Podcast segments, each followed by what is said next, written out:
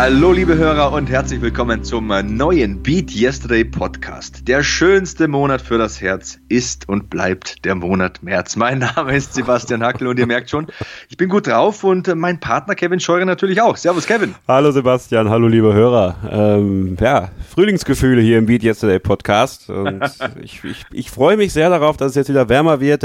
Ich bin ja so einer, ich, ich mag ja den Winter auch sehr gern. Ich mag den Winter auch, wie er in der letzten Zeit äh, gerade hier im Rheinland war. Ähm, kalt, knackig, sonnig und genauso mag ich ihn. Nicht so nass und irgendwie unangenehm. unangenehm. Schnee finde ich auch toll. Schneematsch wiederum nicht. Ähm, aber jetzt freue ich mich auch, dass es wieder Frühling wird, dass man einfach mehr Sonne bekommt und dass man einfach auch Vitamin D tanken kann. Und das gibt Energie, das gibt Motivation und äh, wir geben euch das gewisse Extra nochmal gratis dazu.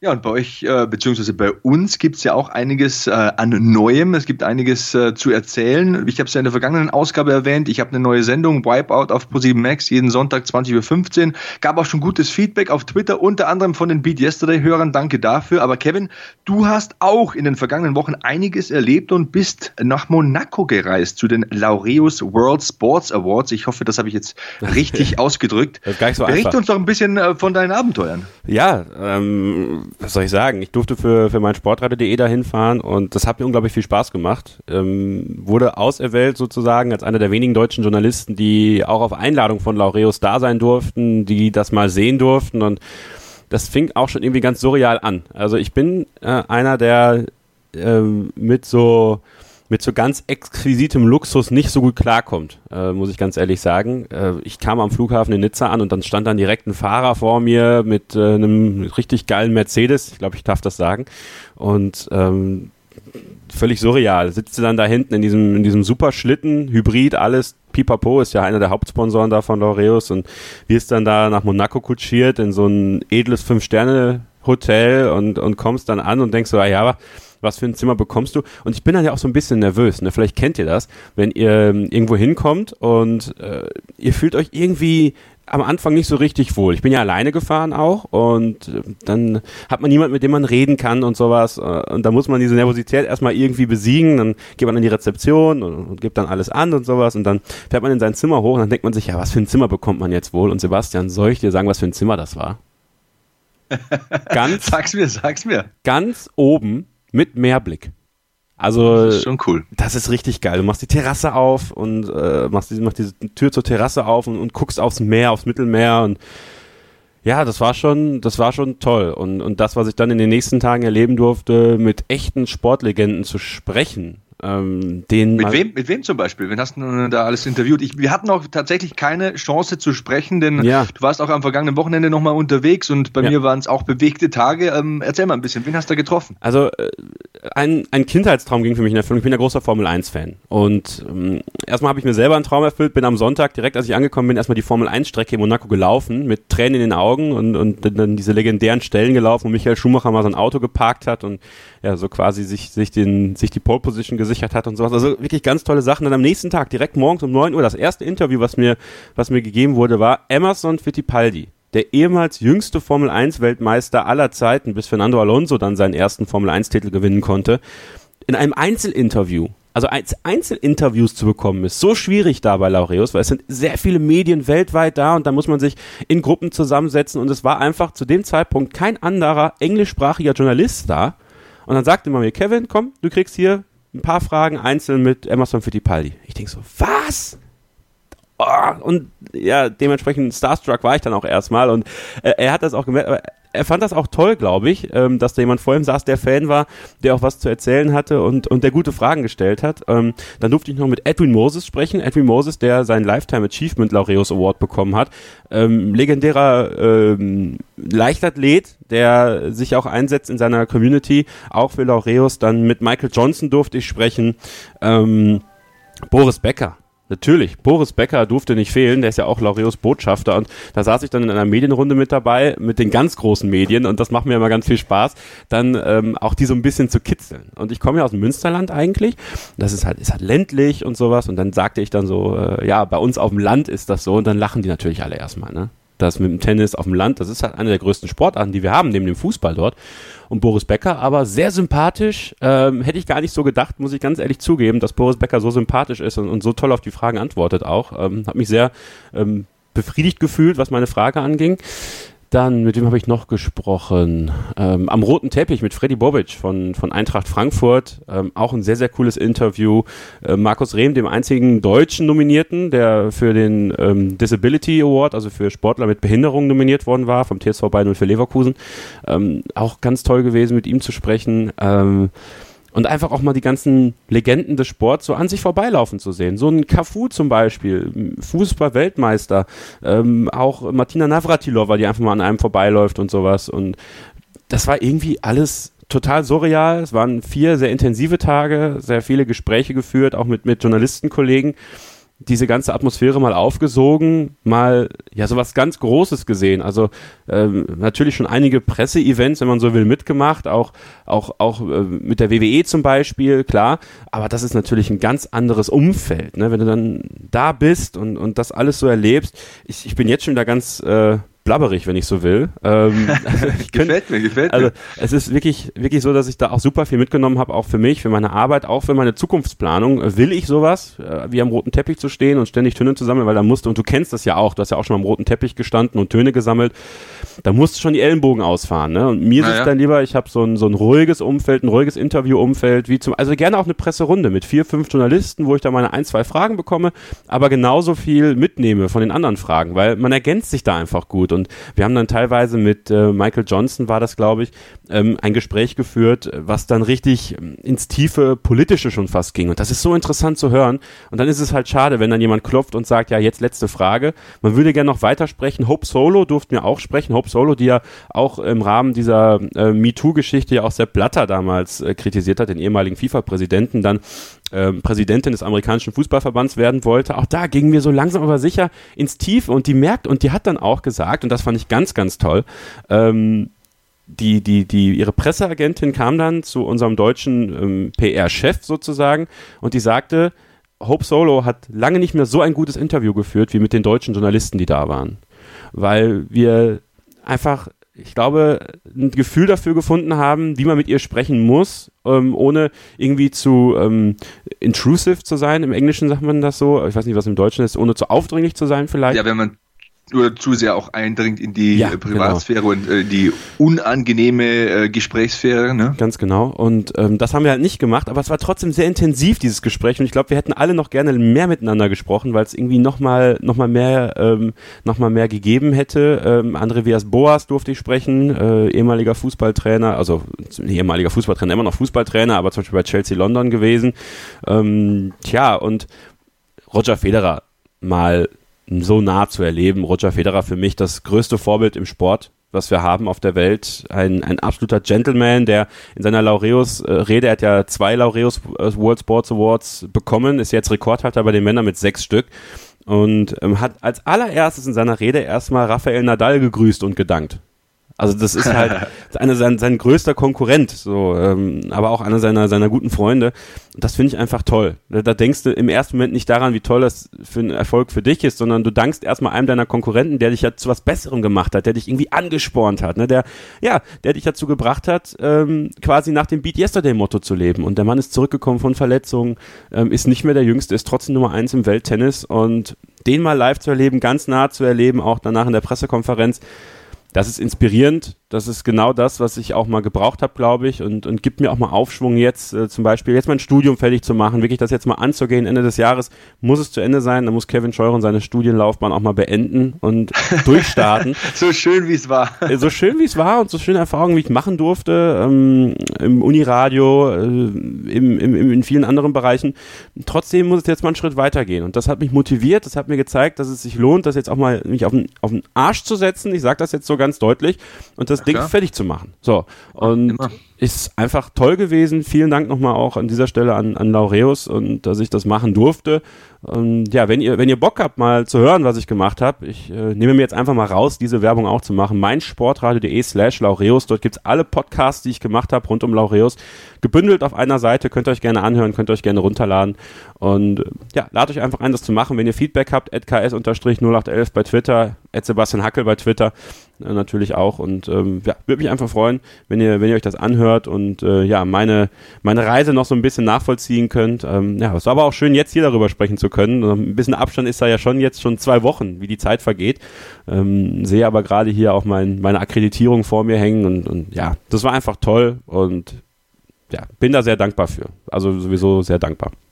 Ja, stimmt tatsächlich. Wenn man solche großen Live-Events kommentiert, moderiert oder wenn man als Journalist dort tätig ist, dann ist es manchmal ganz äh, komisch zu empfinden. So nach zwei Wochen, wenn man so ein bisschen Zeit hatte, das alles sacken zu lassen, mhm. dann kommt einem erstmal vor Augen, was man da alles erlebt hat, wen man da getroffen hat. Du sprichst ja von einem äh, Roger Federer zum Beispiel. Ich muss ja sagen, ich bin absolut kein Tennisfan, mhm. aber das ist ein faszinierender Typ. Ne? Das ist mehrfacher Familienvater, absoluter Vorzeigeathlet und Mensch, ähm, toller Botschafter. Und egal, ob man jetzt Tennis mag oder nicht, in meinem Fall, ich mag es ja nicht, aber ich muss anerkennen und respektieren, was da für eine Legende vor mir steht. Und den mal vom Mikro zu haben, ich denke, ist dann schon auch äh, relativ cool, oder? Das ist super cool. Ähm, ich hatte ihn jetzt nicht persönlich vom, vom, vom Mikro, ich habe ihn halt sehr nah gesehen. Ähm, aber halt auch bei der Pressekonferenz, dass er, also es gab eine Frage, die ist ganz toll, könnt ihr euch auch anhören. Ähm, da fragte ein Journalist, Roger, wie soll ich jetzt nach Hause gehen? Kannst du mir etwas sagen, dass ich meiner Frau sagen kann, es ist etwas nicht perfekt an dir? Also ich, und das war so, genau, genau diese Reaktion war das, weil das war so eine Frage, die, die kriegst du bei einer Pressekonferenz so nicht und alle haben gelacht und er auch und er sagte, ja, es gibt viele Sachen, die nicht perfekt sind bei mir, aber genau das war irgendwie die Situation, weil äh, Roger Federer also das, was man, was man, ja, Perfektion gibt es halt nicht im Leben, ne? Aber er kommt schon Aber nah er ist schon verdammt nah genau, dran. Genau, er kommt schon verdammt nah dran. Und das war so eine tolle Frage. Ähm, sag mir etwas, damit ich meiner Frau sagen kann, du bist kein perfekter Mann. Und äh, dann ja, hat er auch Standing Ovations bekommen, was ja auch nicht alltäglich ist bei einer Pressekonferenz und ähm, verdientermaßen auch und ich finde, da kann auch die journalistische Objektivität mal ganz kurz weichen, da kann man das einfach anerkennen und auch mal applaudieren und aufstehen und ja, das war einfach wirklich, wirklich ganz toll. Das war auch dieses Abschluss, dieser Abschluss. Roger Federer war der Abschluss und besser hätte es einfach nicht sein können. Und ja, am nächsten Tag, es war ja so, dass in Monaco und Nizza, ja, das ist ja schön, Südfrankreich denkt man sich, Côte d'Azur, fährst du hin, Ende Februar ist wahrscheinlich schon 20 Grad, ja, haben sie mir alle auch gesagt, pack doch die Badeshorts ein, vergiss es. Zum ersten Mal seit acht Jahren hat es da geschneit. Winter den Skianzug einpacken ja, in der Scheune. wirklich, ey. Also wir waren am, am, am ersten Tag waren wir in Nizza bei so einer Loreos-Veranstaltung und es hat geschneit, so dicke Flocken, da siehst du sonst nur in den Alpen. Das war so verrückt, also es hat wirklich brutal geschneit und äh, völlig surreal, auch das wieder surreal ist auch dieses Wort eigentlich. Ähm, dass äh, es einfach so einen Wintereinbruch gab, dass ich noch eine Nacht extra in Nizza am Flughafen verbringen musste, in Flughafen näher oh, ein Hotel, weil ich kenn das. Ich kenn das. mehr geflogen ist. So und dann du sitzt oh. dann am Flughafen und bist zwei Stunden vorher da und dann siehst du immer, dein Flug wird verspätet und verspätet sich noch mehr, weil die in Nizza haben einfach nichts gehabt, um Flugzeuge äh, zu enteisen.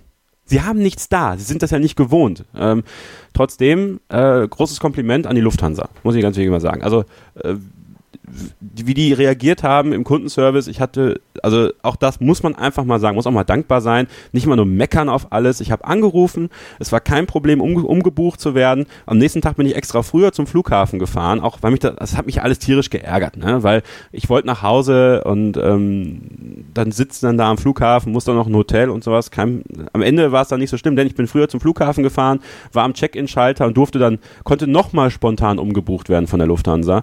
Ähm, sensationeller Kundenservice, wirklich an dieser Stelle einfach mal. Ähm, und das hat das Ganze dann nochmal rausgerissen, aber trotzdem ähm, insgesamt einfach eine ganz, ganz tolle Erfahrung und bin da wirklich sehr dankbar für. Bin sehr dankbar für die Erfahrungen, die ich machen durfte in den letzten Jahren. Bin sehr dankbar für, für diesen Podcast hier, den ich mit dir machen darf.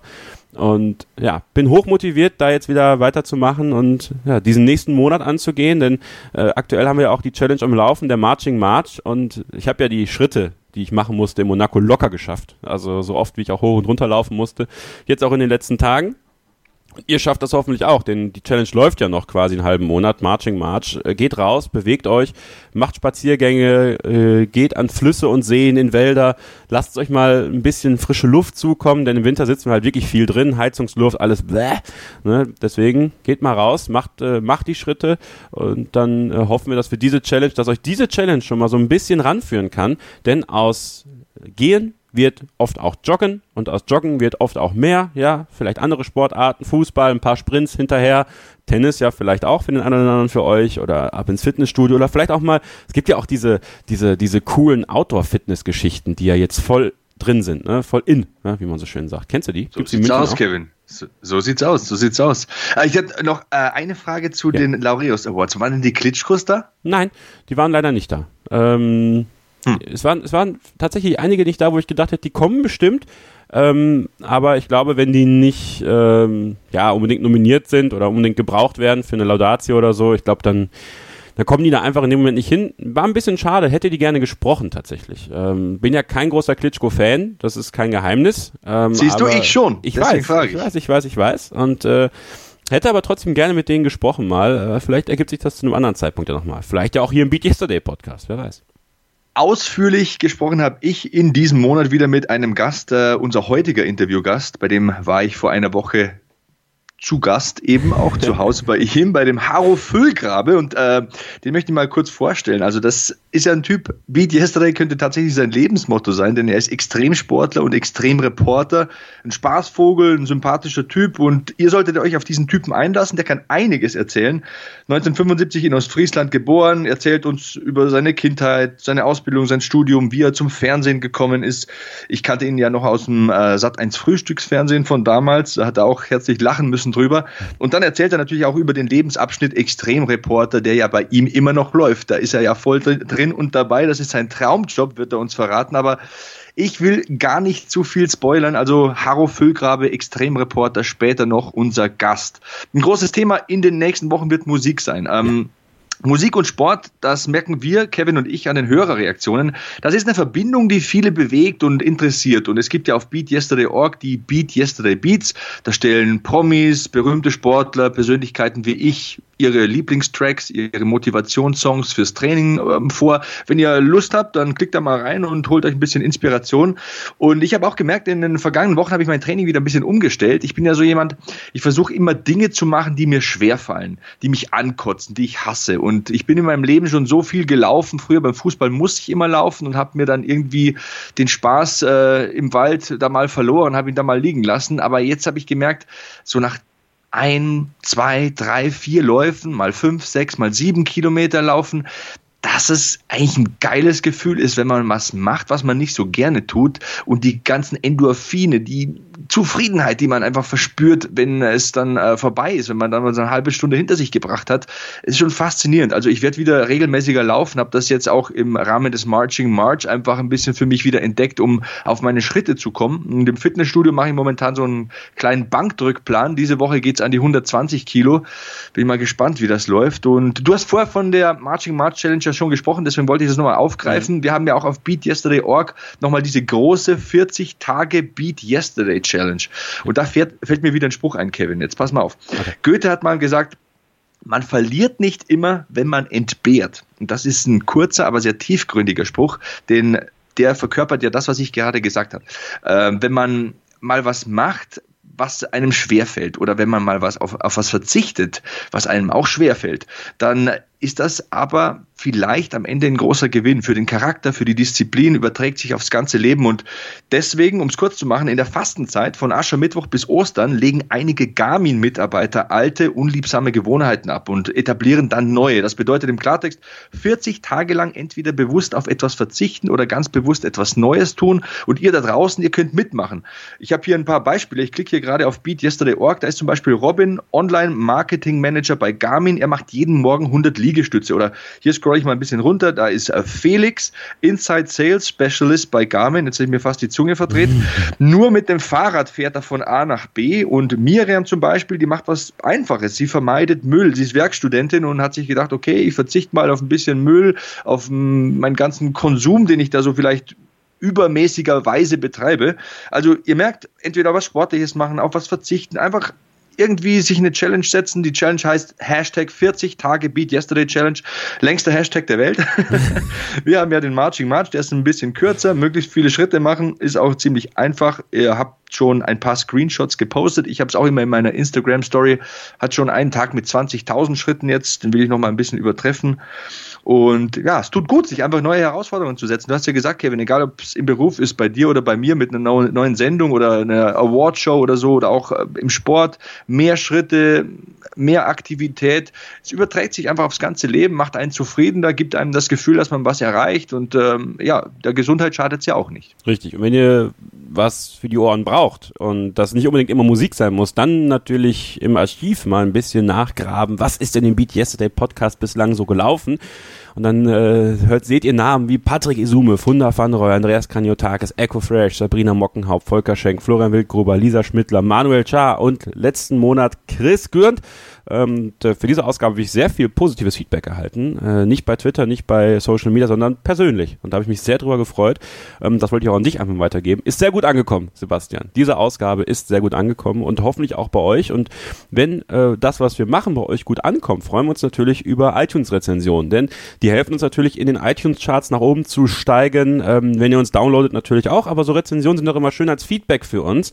Wenn ihr also mal ein paar Sekunden, ein paar Minuten Zeit habt, äh, gerne eine 5-Sterne-Rezension bei iTunes dalassen, uns da natürlich auch abonnieren und ein paar Worte vor allem schreiben. Was gefällt euch gut, was gefällt euch nicht so gut? Vielleicht auch Wünsche, wenn ihr mal bei uns eine Sendung haben wollt. Wir versuchen das natürlich zu erfüllen, können nichts garantieren. Ähm, aber uns macht das hier sehr viel Spaß und wenn wir natürlich für euch was tun können, wenn ihr für uns aber auch was tun wollt, dann seid ihr dazu herzlich, herzlich eingeladen. Und es ist ja die Frage immer, äh, wie hört man eigentlich? Wie hört man Podcasts? Wie hört man, äh, wie hört man Musik? Ähm, nicht nur äh, mit welchem Gerät, ja, ob mit dem mit dem Handy machen ja viele oder mit einem extra MP3-Player oder iPod oder wie auch immer, sondern äh, mit welchem Kopfhörer oder mit welchem mit welchem mit welchem Output-Gerät, wenn man so will, hört man eigentlich Musik? Die Frage wollte ich dir mal stellen, Sebastian. Wie hört ein Sebastian Hackel Musik? Ich bin sehr unzufrieden, ehrlich gesagt. Also ich habe mir vor ein paar Jahren ähm, bei einem LA-Trip mal billig diese Dre Beats Kopfhörer erworben. Ist ja Wahnsinn, was wir heute erwähnen. Die Lufthansa haben wir schon geplackt. Die, die, die, Leute denken da draußen, die sind schon Millionäre hier nach 20 Minuten Podcast. Nee, ist wirklich so. Ja. Aber ich suche nach ähm, in ihr Kopfhörern tatsächlich und ich möchte auch was mit Bluetooth, denn ich merke beim Training, wenn ich irgendwie so umsetzen, reißen, stoßen, Frontkniebeugen, ähm, solche Sachen eben mache, dann merke ich immer, da fliegt mir das Kabel weg oder der Kopfhörer vom Kopf und das ist auch nicht immer so gut für die Konzentration dann in dem Moment. Also ich bin da noch nicht so richtig angekommen, aber vielleicht haben die Leute da draußen ja einen Tipp. Mhm. Ich hätte auch gerne mal einen Tipp. Ähm, welchen Gast sollten wir denn einladen? Ich habe so das Gefühl, wir müssen mal wieder eine Frau einladen zum Beispiel. Es war ja Weltfrauentag mhm. zum Beispiel und ihr könnt, äh, ihr könnt uns das mal schreiben auf Twitter oder Instagram. Ähm, Kevin hat ja die Handles genannt unter dem Hashtag BeatYesterday oder BeatYesterdayPod. Ähm, wen möchtet ihr als Gast? Ich muss ja ganz ehrlich sagen, ich würde auch gerne mal Leute aus dem normalen Leben einladen. Wir haben ja schon oft drüber gequasselt, dass wir mal Hörer einladen. Heute Morgen hatte ich zum Beispiel ein tolles Erlebnis. Ich ähm, war mit meiner Großen im Kindergarten und da ist eine Mama, die fährt jeden Tag über 10 Kilometer und hat beide Kinder hinten in so einem Fahrradanhänger drin. Super sportliche, top attraktive, super, super sympathische Frau, die ich echt bewundere. Heute hat es echt Hunde und Katzen geregnet und die ist dann so voll in ihrem äh, Ganzkörper-Taucheranzug und die Kinder sind da so, ja nicht luftdicht versiegelt, aber so wasserdicht versiegelt hinten im Fahrradanhänger und das bewundere ich schon. Das ist auch Disziplin. Wenn du morgens um 7 Uhr loslegst mit beiden Kindern geschniegelt und gebügelt, die sehen immer 1A aus.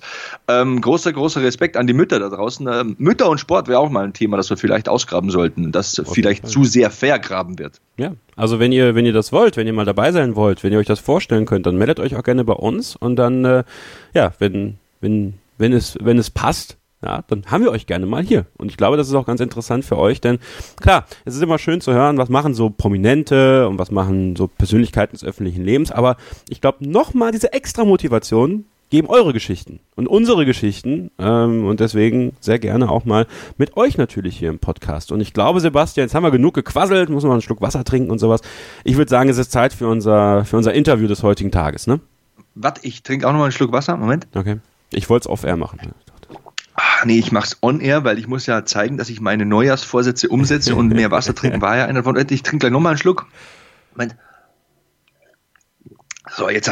Also, Aufgepasst, jetzt gibt's was auf die Ohren. Hier ist Harro Füllgrabe, Extremreporter. Und ihr passt extrem gut auf.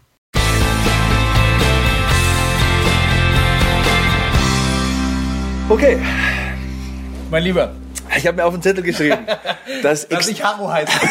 Servus, das extremste Beat Yesterday Interview bisher, denn äh, ich sitze jetzt bei Extremreporter Harro Füllgrabe.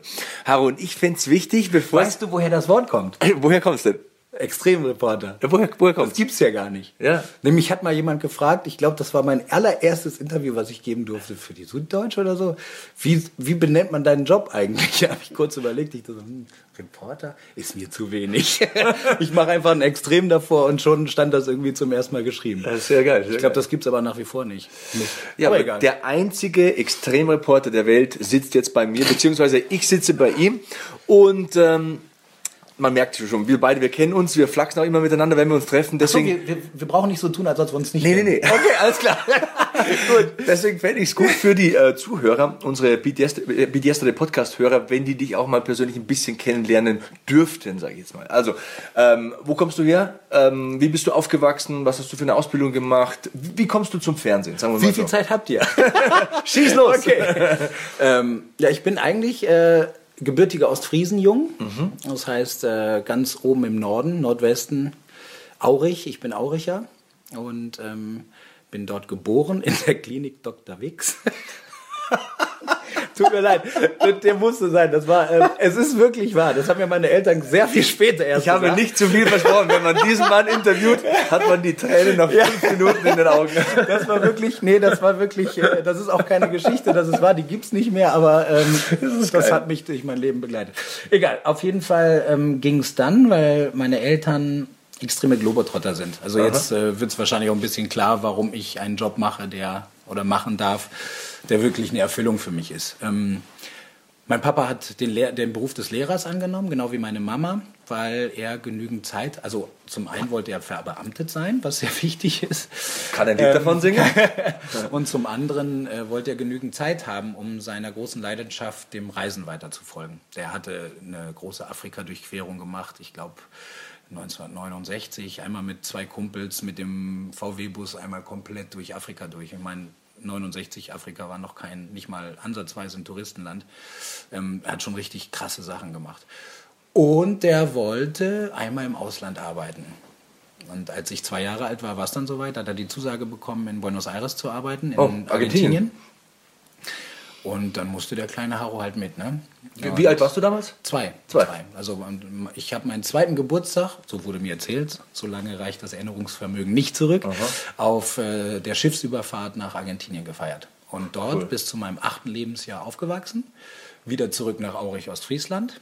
Dann ähm, in der Zeit praktisch unheimlich viel auch gereist. Also in Südamerika sind die Sommerferien, glaube ich, fast vier Monate, drei, vier Monate. Und ähm, dann sind wir halt meistens auch mit dem VW-Bus dort durch Südamerika gefahren. Das heißt, ich glaube, ich hatte mit 12, 13, 14 Jahren schon so viele Länder irgendwie sehen dürfen. Und zwar jetzt nicht irgendwie als Kurzvisiten, sondern mein Papa hat halt immer alles akribisch vorbereitet und hat dann halt dementsprechend Südamerika bereist. Als wir zurückkamen, haben wir viele Reisen gemacht. Damals nach Algerien, da ging es noch. Bis 92 war das möglich. Da war das jetzt nicht irgendwie so wie heutzutage kannst du da, glaube ich, solche Urlaube nicht mehr machen, weil dann ist das die Chance des Gekickt-Werdens zu groß. und so. Risikogebiet, sagt. Risikogebiete, volle Kiste, das war damals weniger der Fall. Aber man brauchte schon, also, also jemanden wie mein Daddy, der dann auch gesagt hat, du, Risiken nimmt man bei solchen Reisen immer mit auf. Und das äh, habe ich halt alles durchlebt. Und das alles, bevor ich überhaupt überlegen musste, was mache ich denn jetzt mit meinem Leben. Ich habe viel Fußball gespielt, das war dann irgendwann die Riesenleidenschaft. Ähm, nicht so schlecht, aber leider auch nicht so gut, dass du jetzt praktisch mit Neymar ein Interview machen kannst, sondern einfach nur mit dem Haro. Also wir sind so 220 Mille entfernt Ja, von wir Neymar. sind 222 Mille entfernt. ähm, nein, und das ist halt praktisch irgendwie, letztendlich beschreibt das mein Leben. Viel gereist, äh, viel gesehen, studiert in Köln an der Sporthochschule, weil ich meiner Leidenschaft im Fußballspielen irgendwie Tribut zahlen wollte. Also ich, mir war klar, irgendwann leider Gottes werde ich nicht der Großeste auf dem Rasen. Also stellst halt die blöden Fragen. Ich konnte Spanisch, weil ich aufgewachsen bin in Argentinien. Ich äh, war interessiert an Englisch und Französisch in der Schule. Und damit hatte ich für damalige Verhältnisse ein extrem krasses Sprachenportfolio. früher konnten die, die Sportreporter relativ schlechtes Englisch, wenn überhaupt. und äh, für, mir war, war, für mich war klar, das ist eine Chance. Und dann konnte ich halt einfach meine Sachen machen, bin, äh, wollte Reporter werden, wollte die Fragen stellen, habe das dann äh, für RAN machen dürfen, für RAN Sat 1 Fußball damals. Das war ja die Sportschau sozusagen vor noch etlichen mhm. Dekaden. Mhm. Und da waren die Tür für mich, die Türen dann weit offen. Ich hatte lange Haare, zerrissene Jeans, also für die Chefs war ich jetzt nicht unbedingt der Vorzeigereporter.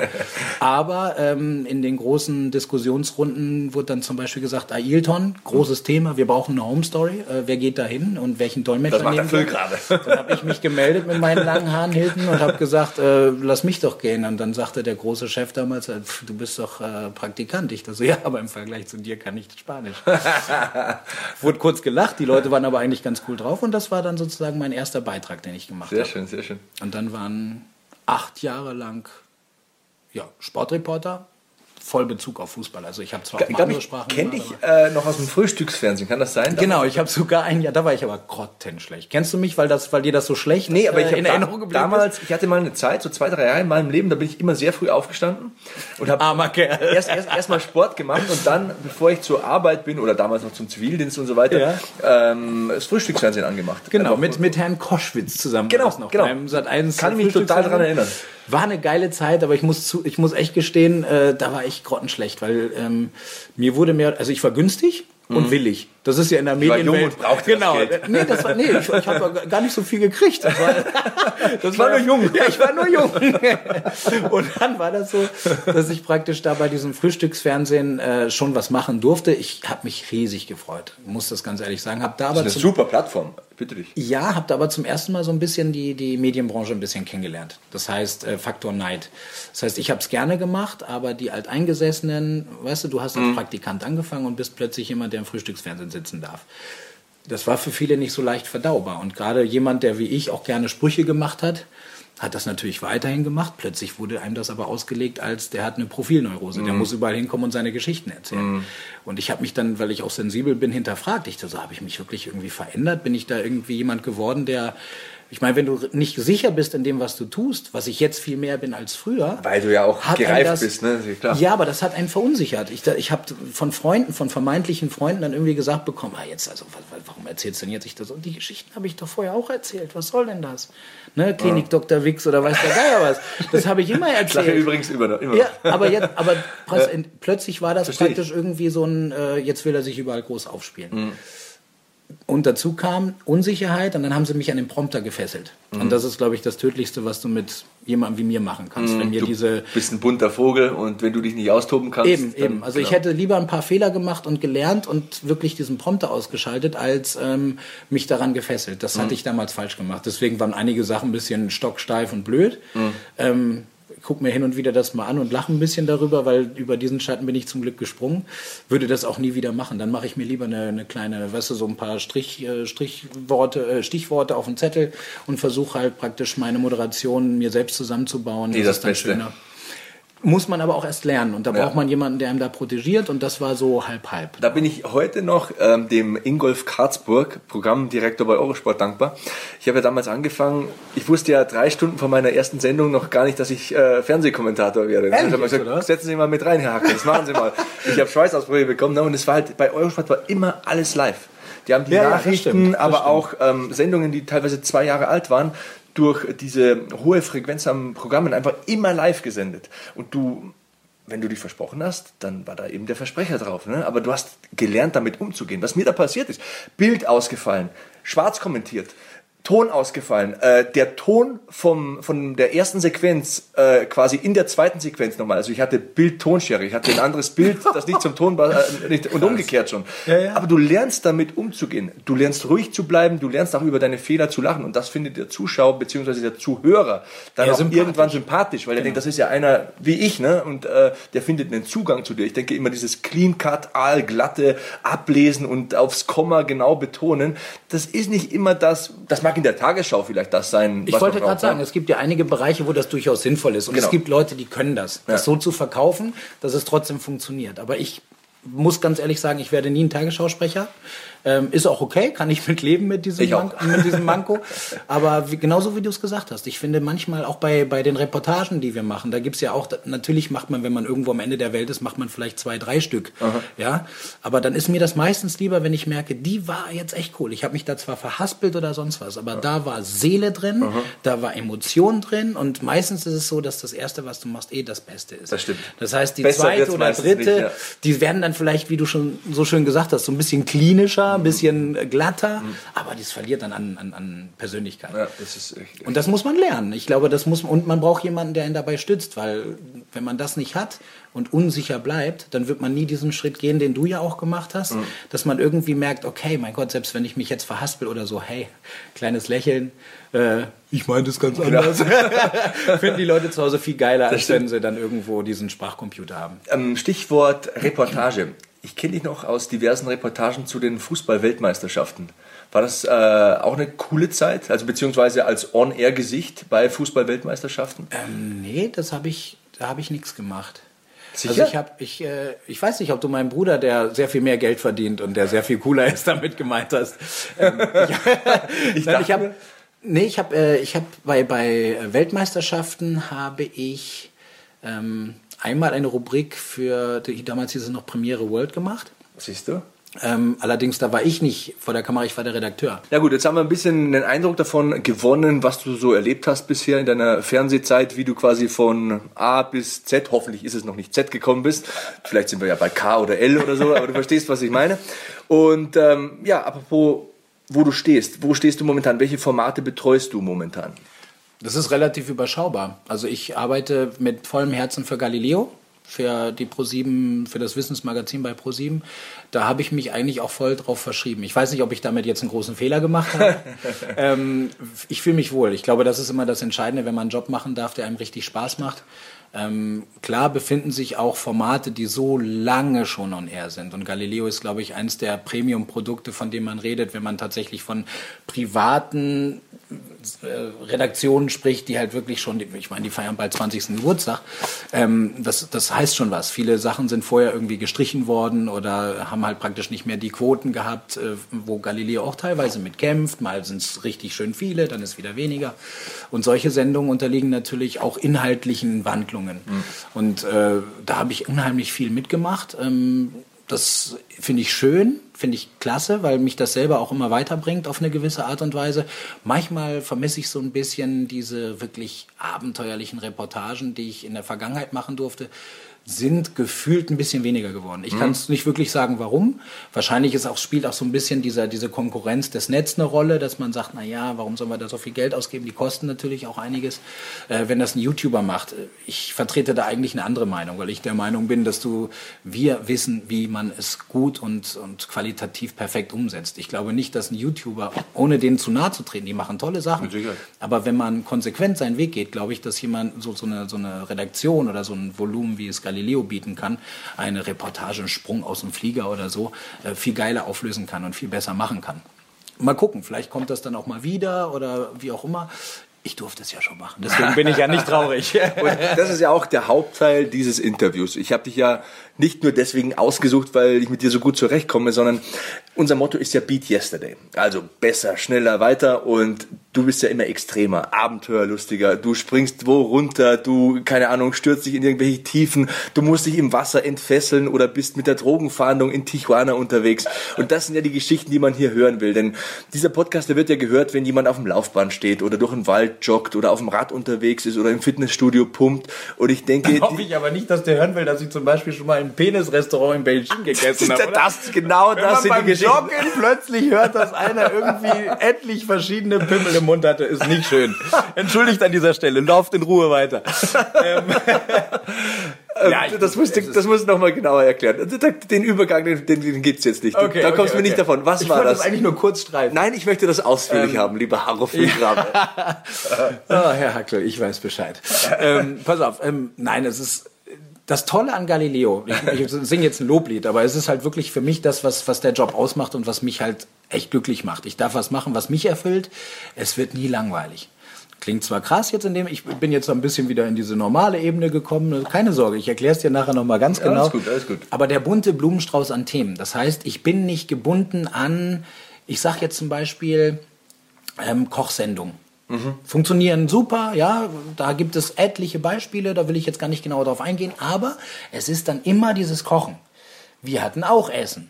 Ekligste Essen der Welt, teuerste Essen der Welt, wobei ich natürlich lieber die teuersten Essen der Welt gemacht habe als die ekligsten. Wer nicht? Aber in dem Zusammenhang zum Beispiel ekligste Essen der Welt. Das haben die Zuschauer geliebt. Das ist schon echt lange her. Und ich werde immer noch auf der Straße darauf angesprochen. Hey, bist du nicht der, der immer alles isst? Ja, das ist, manchmal ist es beschämend, aber es ist auf der anderen Seite auch, es ist irgendwie cool. Es ist nicht Dschungelcamp. Ähm, nicht, weil ich was dagegen hätte. Das finde ich völlig in Ordnung. Wer schauen will, Ähm, soll schauen, Eben, ne? eben. Und ich, hab- ich erwische mich ja auch hin und wieder dabei, wenn man da mal seppt, dass man dann hängen bleibt und das ganz lustig findet. Aber das ist letztendlich nicht das, wofür ich stehen möchte. Das muss einem klar sein. Ich habe die kulturellen Hintergründe davon versucht zu ergründen und dann halt Sachen getestet Mhm. Klar. oder probiert, die, ne? Und das war unter anderem auch eine Sache, skurrilste Restaurants, ne? Mhm. War dann auch irgendwie eine Reihe, die bei Mission Wissen weltweit, Mhm. so hieß die Rubrik, die ich damals, oder die ich ganze sechs Jahre sechs Jahre betreut habe oder wo ich sechs Jahre dabei sein durfte, gemacht habe. Und dann sind wir nach äh, Peking geflogen und da gab es das Penis-Restaurant. Gottes Willen. Ja, genau, das habe ich mir auch gedacht. ähm, sind wir rein und dann konntest du wirklich alle möglichen Pimmel bestellen und essen. Vom Hamster, Schlangenpenis, denn Schlangen haben, glaube ich, Pimmel, das habe ich mir, ist noch im Kopf geblieben, das ist echt brutal. Das ist wie so ein Victory-Zeichen. Die haben im Prinzip, Schlangen haben zwei Pimmel, ja. Gottes Und dann gab es irgendwie eine Schlangenpimmelsuppe. Dann isst du irgendwie so eine Suppe, die schmeckte per se gar nicht so schlecht, ja. Wahrscheinlich lag das dann an den Gewürzen in Asien. Wenn du nicht gewusst hättest, was da drin schwimmt. Eben, ja. Und dann hast du so ein Ding, was du dir dann irgendwie zwischen den Zahnlücken so dann irgendwie rausziehst und denkst, was ist denn das? Und dann sagt der Koch dir mit so einem asiatischen Lächeln, yeah, Schlangenpimmel. Mm. dann kaust du drauf rum, das ist dann irgendwie so eine Gummimatte, ja. Und danach gibt's noch einen Hauptgang mit Jackpenis und weiß der Geier was, Eselspimmel. Ähm, ganz, ganz schlimm. Überwindung. Ähm, in dem Fall war es eher skurril. Also ich fand das dann, ich fand es schlimm, als dann die Diskussion in die Richtung lief, dass es dort auch Tigerpenisse gab, Ja. was für mich dann wieder so eine ganz, das klingt vielleicht für den Zuhörer von außen ein bisschen, ein bisschen schwammig, aber ich habe schon eine sehr klare Vorstellung. Also ich finde, skurrile Sachen kann man durchaus im Fernsehen darstellen, kann man Ja. auch irgendwie einen Bericht drüber machen und ich habe auch kein Problem damit, dass Leute mich voyeuristisch auf meinem Weg begleiten. Ja, ja. Dafür bin ich ja da. Das mache ich auch gerne. klar. Aber es ist immer dann ein Problem, wenn wir tatsächlich über Sachen sprechen. Es geht um aussterbende Tierarten, um oder vor allem aussterben bedrohte Tierarten. Ja, und ich meine, der Tiger Es ist ja auch ein umsonst sehr edles Tier zum Beispiel. Ne? ja, aber das ist halt praktisch, das kann man ja, deswegen ist ein Jack oder ein Esel nicht weniger edel. Ja, Vollkommen. Weißt du, aber ich sage einfach mal so, es gibt gewisse Grenzen, die für mich persönlich, die ich ausgelotet habe, wo ich sage, das würde ich nicht machen. Und als da die Diskussion äh, ging, ja, sollen wir das irgendwie, wir können es ja auch anprangern und so, äh, war ich raus. Da habe ich ganz klar, da einer der wenigen Momente, wo ich dann halt auch ganz klar gesagt habe, das, das werden wir jetzt nicht machen, weil dafür möchte ich nicht stehen. Also Das. Skurrilität gerne, ja, aber es gibt halt gewisse Grenzen, genau wie auch, es gibt ja auch im asiatischen Raum, werden ja gerne halblebende Tiere dann serviert oder was auch immer.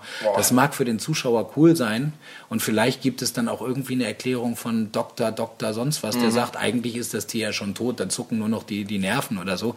Aber da muss ich sagen, da, da ist mir der, der, dieser, dieser voyeuristische Faktor in dem Fall egal.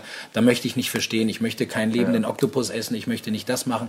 Dass wir Menschen Das verschiedene Sachen essen, ja, also Fleisch, es gibt Vegetarier, Veganer, völlig okay, soll man Jeder machen, wie er will, ne? Ja, auf eine schon, wobei ich auch der Meinung bin, man sollte ein bisschen drauf. Ich bin in Argentinien aufgewachsen, habe ich erzählt, also Oh ja. bin ich eigentlich, ich habe nur Kühe gefressen. die, die Gauchos, die essen nur Kühe. Ja. Ähm, Und können sie auch vorzüglich zubereiten. und können sie vorzüglich zubereiten, ja. Aber da ist zum Beispiel auch der Haken, wenn man nur, nur jeden Tag der Woche Fleisch isst zum Beispiel. Ist auch nicht gut. Ich bin ein Fleischesser. Ich stehe auch dazu und ich sage auch Vegetarier, sorry, so ist es halt. Mhm.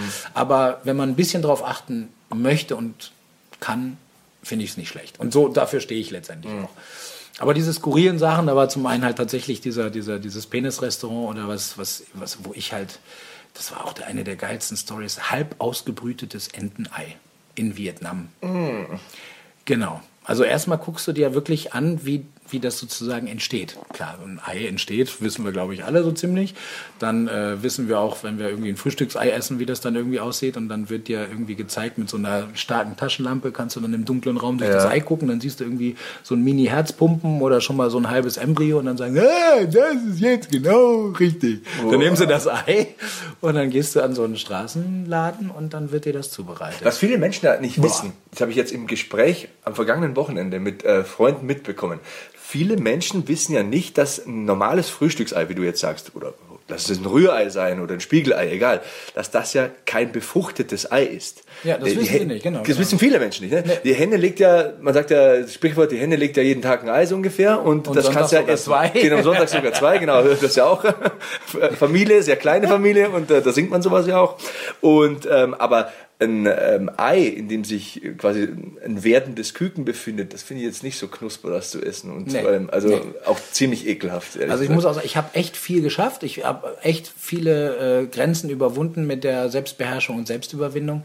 Aber da saß ich, du musst dir vorstellen, da sitzt da so eine echt süße Vietnamesin, weil das ist ja auch da wieder ein Gericht. Das ist so wie bei uns, keine Ahnung, oder wie in den USA ein Hotdog oder weißt du, wie bei uns irgendwie ein Döner oder so. Das ist ja in Asien Usus scheinbar, beziehungsweise wir haben es ja, wir haben es ja rausgefunden. Und dann gehst du an diesen Stand und holst dir dieses Ei und dann machst du das auf und dann guckst du, das sieht erstmal schon mal fies aus, weil fast alles ist halbfertig. Ne? Du musst dir vorstellen, der Schnabel ist halbfertig, die so Federn süß. halbfertig. Das ist nicht süß, das ist, das ist, das ist Ich halt- finde schon. Mein Vater war ja Taubenzüchter und ich habe immer die kleinen Tauben, wenn die zur Welt kamen, die, haben, die können ja auch noch nicht sehen und haben kein Gefühl. Ja, Die ja. sehen im Endeffekt aus wie kleine Dinosaurier. Da sieht man wirklich, dass die, der Da sind Dinosaurier. sie aber schon ganz fertig. Das heißt, dieses halbfertige, Sta das, ist, das sieht nicht süß aus, glaub mir. Also das, so viel kann ich sagen. Süß sieht's nicht aus. Das sieht halt wirklich, äh, es sieht ein bisschen fies aus. Also so ein halbfertiger Dinosaurier, Mhm. Ja, wenn du so willst. ja. Und der ist ja dann noch so zusammengekrümmt, weil das ja ins Ei passen muss. Oh und dann fürs Fernsehen musste das ja auch alles, du kannst ja nicht so sagen, okay, dann schnell hinter dich bringen. Ne? So, tat, du musst es schmeckt ja nicht. dokumentieren. Du musst es ja so ein bisschen, habe ich da so mit der Gabel oder mit diesem Stäbchen da so rumgeguckt und dann plötzlich so macht, BAM! Ich so, was ist das denn? Ne? Dann kommt da der Fuß rausgeschossen. nee. Das war halt so eingeklemmt und auch die, auch die ganzen, die ganzen Nervenbahnen und Sehnen sind ja schon fertig und diese Sehnen haben das Bein so rausgeschossen. Und ich guck da so rein, ich so, das gibt's nicht. Das kann ich doch jetzt nicht essen, oder? Das geht doch nicht. Also ich könnte es nicht. Oh, nein, Ganz gut. klar, weiß Ja, ich. Aber Also ich deswegen weiß, hab- was ich kann, aber, nee. Aber deswegen habe ich ja auch den Job und du deinen. und ich muss dir ganz ehrlich sagen, sei froh. Was dieses Thema angeht, sei ja, froh. das ist heftig. Nee, aber das war echt eine Überwindung. Und dann habe ich halt praktisch da wirklich, ich habe ich hab da ein Stück von genommen, habe es gegessen. Es schmeckte nach Ente, aber das reicht in meinem Kopf nicht. Also ich habe das halt praktisch schon versucht zu schlucken und mein Körper hat gesagt, sag mal, willst du mich verarschen? Und ich habe es rausgehustet mit irgendwie 300 km/h. Und dann hörte ich von hinten, "Hockene, Schindige." ich so zum Dolmetscher geguckt, was hat die denn gesagt? Ja, sie hat gesagt, du hättest zu viel Salz genommen. Oh, ja, das wird es gewesen sein. Das wird's gewesen sein. Nee, also krasse Sachen. Auch so äh, Gammelhai ähm, auf Island. Ähm, das waren, dann werden halt praktisch so Grundhaie, die als, als Beifang für bei der Fischerei. Ich meine, Island ist relativ karges Land. Äh, die müssen halt schon irgendwie versuchen, alles zu verwerten. Und diese Grundhaie, die dann vielleicht mal in diese Netze sich verfangen, äh, die werden dann halt auch genutzt. Die kannst du aber nicht so essen, weil sie giftig sind. Also Lei- äh, die Haie haben keine Leber, das heißt, die Giftstoffe werden im Fleisch abgelagert. Ui. Und das kriegst du nur raus, indem du mit, also das, das riecht dann sehr stark nach Ammoniak, also im Prinzip mit Urin behandelt und ein halbes Jahr verrotten lassen. Und dann hängst du es wie so einen guten Schinken auf. Das klingt ja riecht- lecker. Es riecht wie eine Bahnhofstoilette und äh, wird danach gegessen. Und wenn du nach Island kommst, jeder, der das hier hört und irgendwann mal nach Island möchte, super schönes Land, geht mal in verschiedene so typische Geschäfte des Landes. Da wird euch ein ganz bestimmter Duft empfangen. Das ist, uah. Die können auch danach echt gut saufen. Die essen das und das schmeckt nach Tilsiter, der halt schon Jahre über den verfallst. Kein Käse. Kein Käse. Eine meiner Lieblingsreportagen mit dir war diese Reportage mit der Drogenfahndung in Tijuana. Gibt es auch auf YouTube, habe ich auf YouTube jetzt äh, nochmal geschaut. Und das war schon sehr beeindruckend. Also man hat auch entdeckt und mitgefühlt und hat gesehen, dir geht das nahe. Das Mhm. explizit ein Problem damit, da geht es um Leben und Tod. äh, Aber du kannst sicher besser erzählen als ich. Ja, das, also ich muss sagen, das war angelegt auf, ich glaube, vier, fünf Tage. Vier, fünf Tage sollten wir verbringen mit der Drogenpolizei in Tijuana. Ähm, weil es da, es gab ja schon Reportagen. Es gab schon Reportagen, was die für eine Arbeit machen und wie das ist. Und wir wollten das halt insofern nachvollziehen. Das ist halt immer auch ein Risiko als Reportage. Wenn da nichts passiert, hast du keine Geschichte. Mhm. Aber äh, das finde ich eigentlich sehr sympathisch, dass wir das, was das angeht, wirklich auch so erzählen können. Ähm, mich hat es getroffen, weil tatsächlich, also Umstand war, ich habe die äh, beiden Polizisten getroffen in der Zentrale, die mit mir auf Streife gehen sollten. Hast du auch eine schusssichere Weste bekommen? Ich ne? habe eine schusssichere Weste bekommen mit der Erklärung, dass das eh nichts bringt. Weil äh, sobald irgendwelche Schurken sehen, dass du eine Weste hast, ziehen sie halt auf den Kopf. Ne? Und im Zweifel ist es besser, wenn sie auf den Körper schießen, weil dann hast du noch eine Überlebenschance. Äh, das war auch ein sehr, sehr schönes Gespräch. Okay, fahren wir los. ja, genau, und los geht's. ähm, und äh, ja, dann sind wir losgefahren und ich glaube, keine 30 Minuten, nicht mal. Knapp 30 Minuten, glaube ich, waren das. Ähm, nachdem wir losgefahren sind, kam schon äh, der erste Funkspruch, wir müssen zu einer Stelle kommen, da wäre was passiert. Da waren dann zwei Tote. Ich durfte nicht nah ran, aber das alleine zu wissen, dass das jetzt kein Fake ist, das ist jetzt mhm. kein, keine Ahnung, kein Tatort. Das ist Versteh also Tatort im Sinne von Film, sondern das ist ein echter Tatort. Da liegen, Realität. Da, da, liegen Leute mit Decken über dem Kopf und äh, da hat es mich schon erwischt. Ich habe auf der einen Seite gedacht, naja, genau das wollten wir eigentlich zeigen. Es ist eine verdammt gefährliche Stadt. Aber wollte ich das? Wollte ich das auch selber zeigen im Sinne von erleben. Ähm, eigentlich schon, mhm. aber irgendwie auch nicht. Das war, der, das war sozusagen das, was in mir gekämpft hat. Ich kann das sehr, sehr gut nachvollziehen, und, weil, ähm, wenn ich dich da kurz unterbrechen ja. darf, ich habe ja zehn Jahre im Gefängnis gearbeitet und dann sechs Jahre in so einer Spezialeinsatzgruppe, weil Hintergrund... Das wusste ich ja gar nicht von dir. Du siehst doch eigentlich sehr sympathisch aus. Vor dem Gittern gearbeitet. Weil so, ich ja so, diesen, okay. diesen, Fernsehtraum und meinen Profisport so an den Wochenenden so ein bisschen ausgelebt habe und äh, mir die Karriere dann auch gut aufbauen konnte, aber ich habe das ja ganz schön lange gemacht und da kommt man auch in Situationen, also in diesem Gefängnisleben oder ich würde mal, dieser Überbegriff Kriminalität ist sehr faszinierend, wenn man sieht, welche Leute man da trifft, welche Emotionen da vorherrschen, welche Motivationen diese Leute auch haben. Aber wenn man dann mal das Ganze hautnah am eigenen Leib miterlebt, wenn man mal, ich habe auch einen Toten gesehen oder mehrere Tote gesehen, ähm, keine Ahnung, bei mir waren es äh, im Gefängnisalltag war es halt normal, dass auch mal ein Selbstmord ist, ne? dass jemand mit dieser Situation Knast nicht zurechtkommt und äh, das Ganze das beendet. Heftig, ja. Das ist sehr heftig. Das ist, ich, ich weiß nicht, wie ich es richtig formulieren sollte. Es ist eine, es, es erschüttert dich unglaublich. Es lässt auch irgendwann ganz stark nach. Ich habe bestimmt 20 Suizide in meinem Leben gesehen. Irgendwann kannst du es einfach professionell so abblocken, dass du sagst, okay, das tritt jetzt nicht mehr an mich als Person Sebastian Hackel heran. Das ist mein Beruf. Ich muss das jetzt machen. Gerichtsmediziner anrufen, ähm, vielleicht noch erste Hilfe leisten, wenn es äh, ne, angebracht ist. Aber das ist, glaube ich, das ist Abhärten, ne? was ganz genau. wichtig, weil wir sind genau. ja eigentlich vom Fernsehen gewohnt. Genau. Du guckst dir die brutalen Filme an, weißt aber, das ist im Prinzip Ketchup und ein paar Leute machen richtig geile Moves. Special Effects, genau. Special Effects. Und, und ich hatte halt diese Lernkurve Kurve. Ich konnte einmal in der Ausbildung habe ich das mal erlebt und auch ein zweites Mal erlebt und äh, konnte das aus ein paar Metern miterfolgen. Und irgendwann war ich halt selbst der, der den Gerichtsmediziner anruft und den Strick durchschneidet und die erste Hilfemaßnahme auch noch macht, bis der Notarzt eintrifft. Ne? 20, 30 Minuten. Denn du musst ja immer davon ausgehen, vielleicht, ausgehen, ist, da, vielleicht ist da ja noch was drin. Ja? Vielleicht kann ich den noch zurückholen. Klar, es ist ein Strafgefangener, aber das ist ein Mensch. Ne? Das ist meine Pflicht. Und ähm, ich hatte eben diese, diese Phase des Heranführens. Und bei dir, was ich da bemerkt habe, ich habe mich selbst gesehen bei dieser Reportage, weil dieses Kreidebleiche, wenn du zum ersten Mal siehst, ein Gewaltverbrechen, äh, ein toter Mensch, auch wenn es kein Verwandter ist oder ein Freund oder es berührt dich halt. Ja. Wenn du nicht ganz irgendwie abgestumpft bist oder so, berührt dich das halt und das holt dich. Das, das ist wie der Teufel irgendwie. Das, das zieht dich an sich heran und frisst dich auf und spuckt dich wieder aus. Und genau dieses Gesicht habe ich da bei dir gesehen. Ich kann, ja, nee, es war wirklich, also was das angeht, ich hatte, ich hatte schon Tote gesehen. Also durch die mhm. extremen Reisen mit meinen Eltern zusammen. Wir haben auch, äh, wir sind äh, durch Indien gefahren und äh, da gibt es ja diese Bestattung, wo du, also auch der Geruch von also das, das geht jetzt vielleicht auch ein bisschen weit, weil dann können wir jetzt praktisch den ganzen Tag reden. Aber ich habe das, hab das ja selber schon erleben dürfen. Das heißt, wenn du sowas, Menschen werden verbrannt, mhm. letztendlich fast auf offener Straße. Das ist für die ein normales Ritual und das ist halt auch ein ganz fieser, süßlicher Geruch.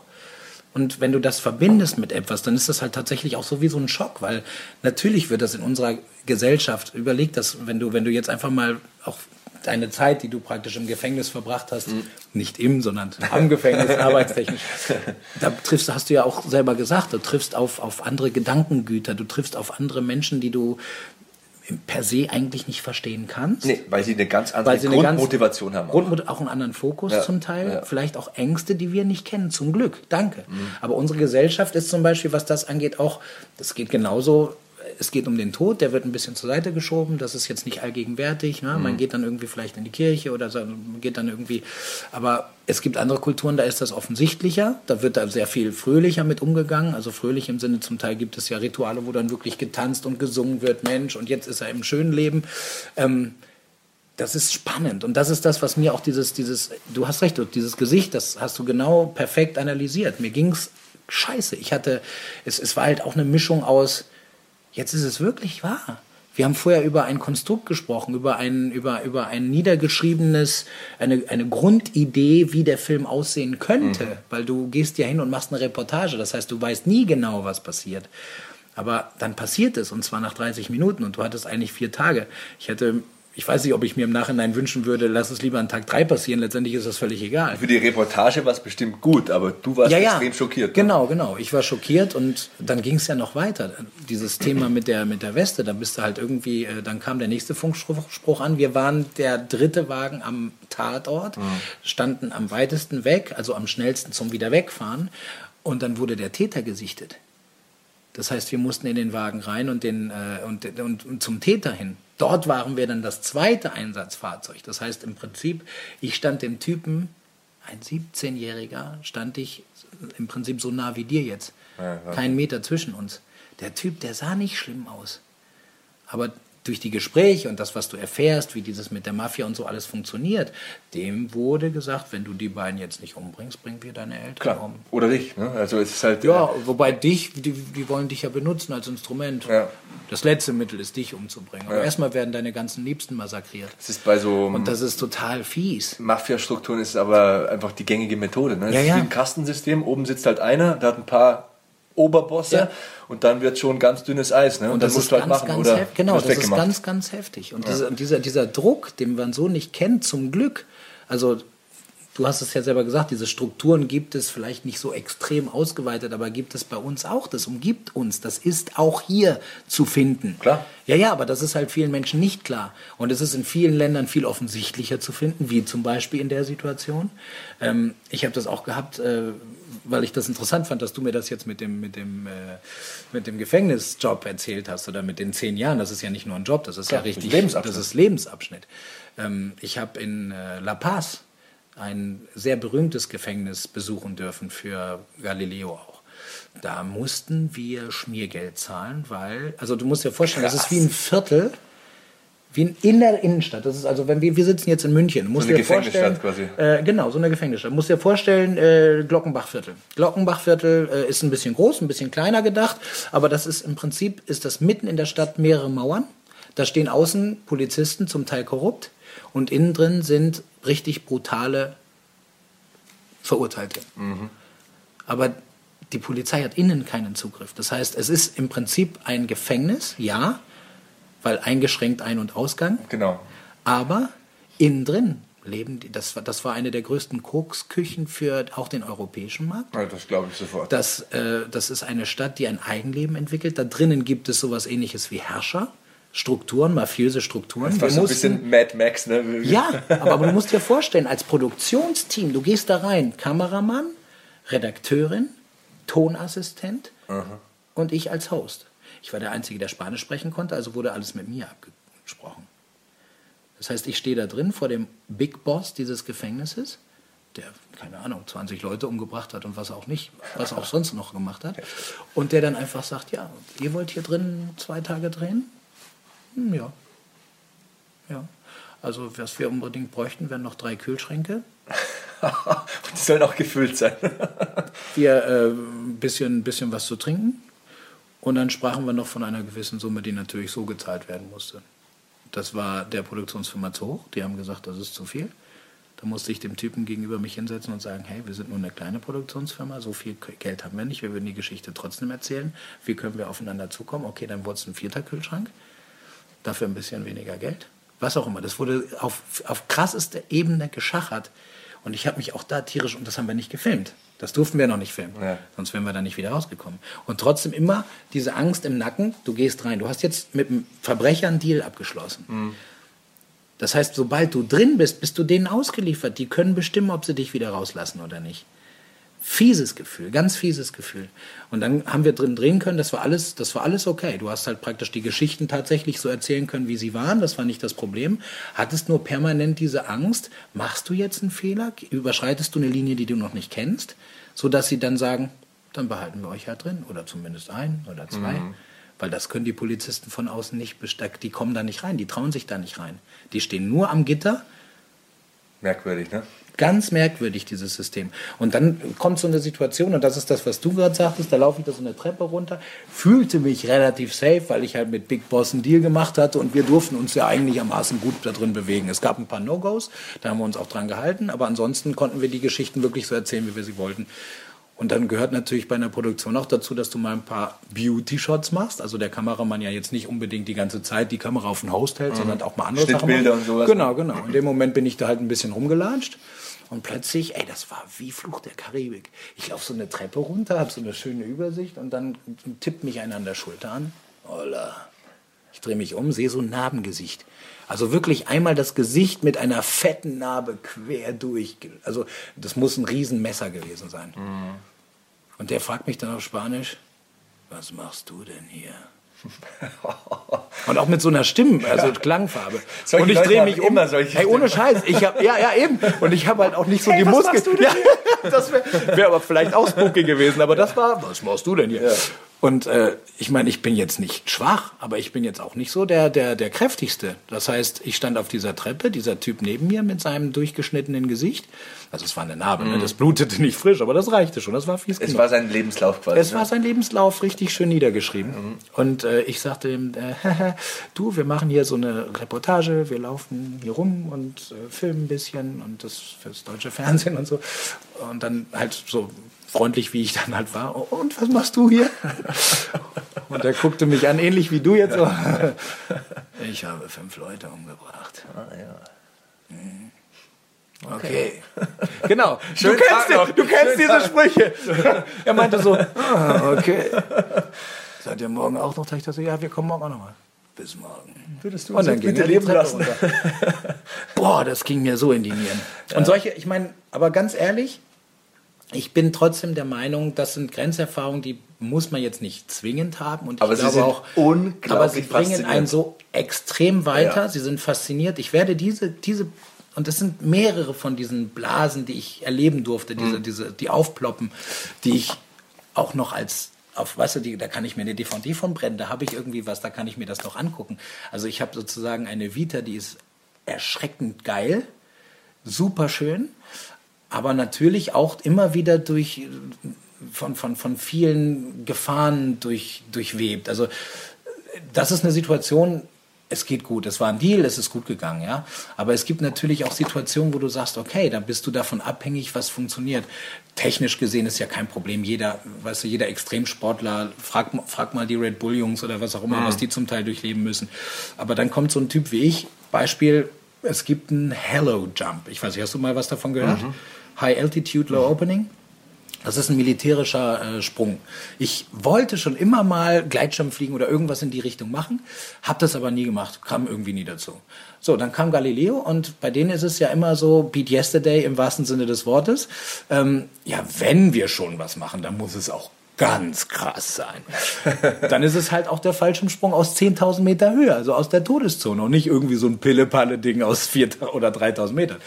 Schicken wir den Haro mal hin. Der ist ja unser Mann für solche Sachen. Der macht das schon. Der macht das schon. Dann sind wir, sind wir nach, nach, in die USA geflogen und ein, Team getroffen. Also erstmal geklärt, was hat das zu sagen. Also Hello Jump ist im Prinzip zum Absetzen von irgendwelchen äh, Spionen hinter der feindlichen Linie, weil du damit nicht geortet werden Genau, kannst. Ähm, weil du so hoch bist, dass weil du so hoch bist und, und im Zweifel halt erst ganz spät den Fallschirm ziehen, damit du halt, wenn ein Mensch mit 300 oder 400 km, nee, 320 km/h waren es, glaube ich, in Richtung Erde fliegt, den kannst du nicht orten. Mhm. Du kannst Fallschirmspringer orten, weil die ja ein bisschen langsamer hängen. Genau. Also öffnen sie den Schirm möglichst spät. So, und diese Nummer kann ich natürlich halt nicht alleine machen als Tandem. Das heißt, du gibst dein Leben in eine andere Hand. Da ist ein Profi, klar. Aber es ist trotzdem ein krasses Gefühl da oben, wo du schon vermeintlich die Krümmung der Erde siehst, die Tür vom Flieger aufzumachen, runter zu gucken und du musst ja springen, weil du hängst bei dem Typen vorne dran. Das heißt, du musst den ersten Schritt machen. Und das sind so Situationen, die ich auch, ich liebe es, dass ich es machen durfte. Ich finde es so absolut geil. Und es ist auch ich super, wenn man davon erzählt. Ne? Ein, es macht super Spaß, davon zu erzählen. Aber ich verstehe auch Leute, die sagen, du hast einen an der Waffe. Ja, also ich weiß nicht, ja. was ich, was ich zum Beispiel bei meiner Freundin zum Teil für Sachen, äh, auch wo sie gesagt hat, das machst du jetzt hier nicht wirklich. Ähm, ich muss sagen, es ist echt schön, dass ich es machen durfte und ich wurde auch echt immer unterstützt. Das heißt, in dem Fall, ich habe äh, die, die gleiche Freundin auch immer noch, die mich durch all diesen Kram sozusagen hat durchgehen lassen und da bin ich ihr sehr dankbar für, weil ich glaube, diese Unterstützung brauchst du dann auch für, von zu Hause, dass du halt auch einfach die Freiheit hast, das zu tun. Ich muss ja eins... Immer wichtig, immer wichtig. Eins muss ich ja sagen, ich mache sehr gerne sehr extreme Sachen aber ich bin nicht lebensmüde. Das heißt, es gibt auch häufig Situationen, wo ich dann halt auch für mich entscheide, wie weit ich gehe und was ich mir zutraue. Weil was, was, was nützt mir ein Traumjob, wenn ich ihn von jetzt auf gleich nicht mehr machen kann? Ja, das ist auf jeden Fall richtig. Du hast ähm, diese Sache mit der Krümmung der Erde angesprochen.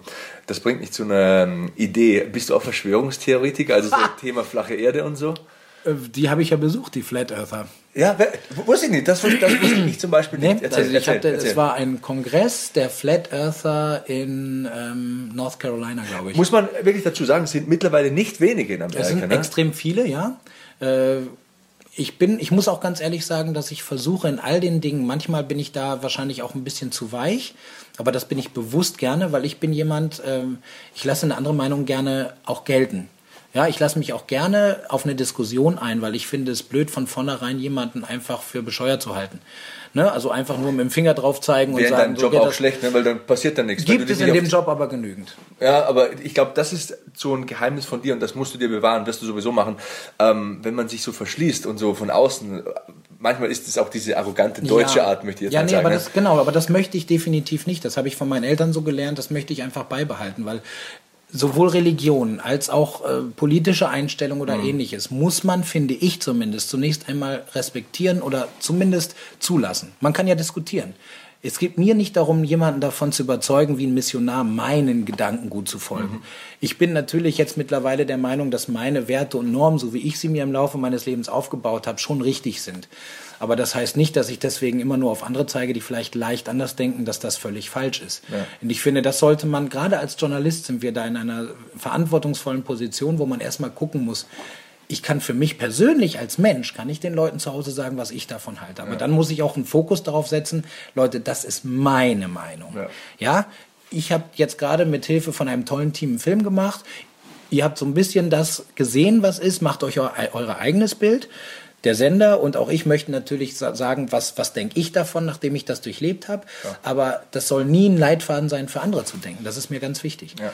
In dem Fall zum Beispiel die Flat Earther habe ich getroffen.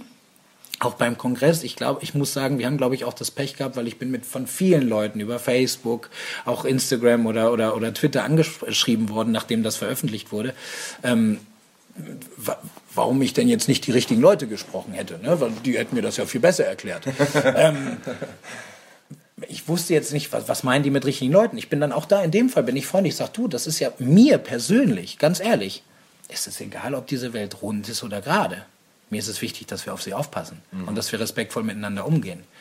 Mir ist es halt einfach nur ein bisschen, und das war mir tatsächlich, und das habe ich dann auch ganz klar gesagt als meine Meinung, in der Diskussion mit den dortigen, dem Kongressvorsteher und den Leuten, die dort praktisch, die sagen mir zum Beispiel, das hat alles überhaupt nichts mit Religion zu tun.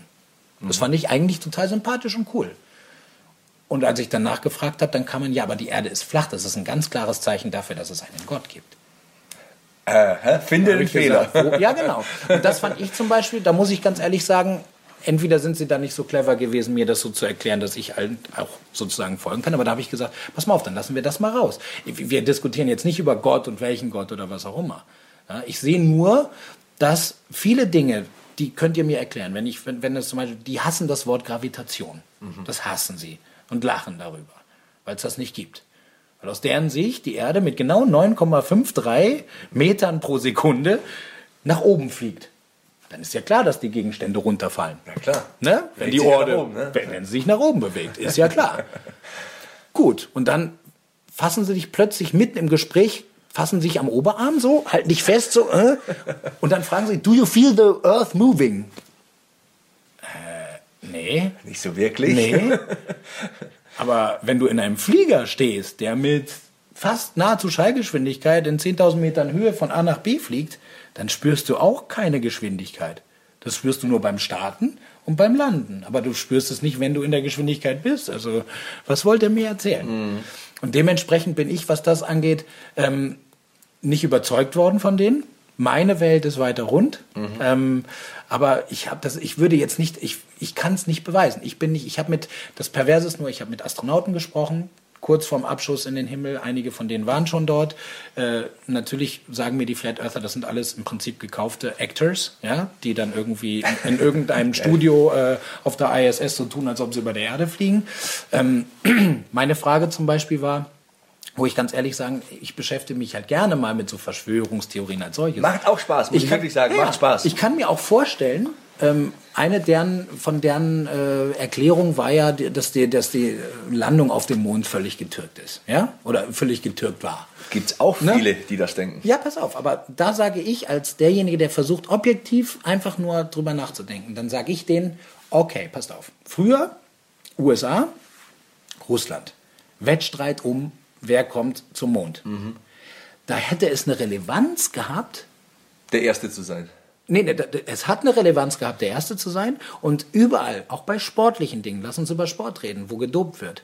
Überall dort, wo du Erster werden kannst, macht Betrug, so blöd es klingt, ja auch irgendwie Sinn. Es ist nachvollziehbar. Weil es ist nachvollziehbar, genau. weil du kannst ja was erreichen, um den anderen in den Schatten zu stellen. Genau. So auch bei der Mondlandung. Da würde ich jetzt per se nicht ausschließen, weil auch ich nicht dabei war, dass das irgendwo in, in der Atacama-Wüste gedreht wurde, mit, einer, mit einem coolen Effekt oder was auch immer. Kann sein. Hey, ich weiß es nicht. Das kann sein. Aber nachdem dieser, diese Form des Kalten Krieges schon wirklich lange vorbei ist und wir Nationen haben wie China, Indien, Europa hat die ESA, mhm. USA die NASA. Es gibt viele konkurrierende Staatssysteme, die Satelliten hochschießen und nicht nur eine.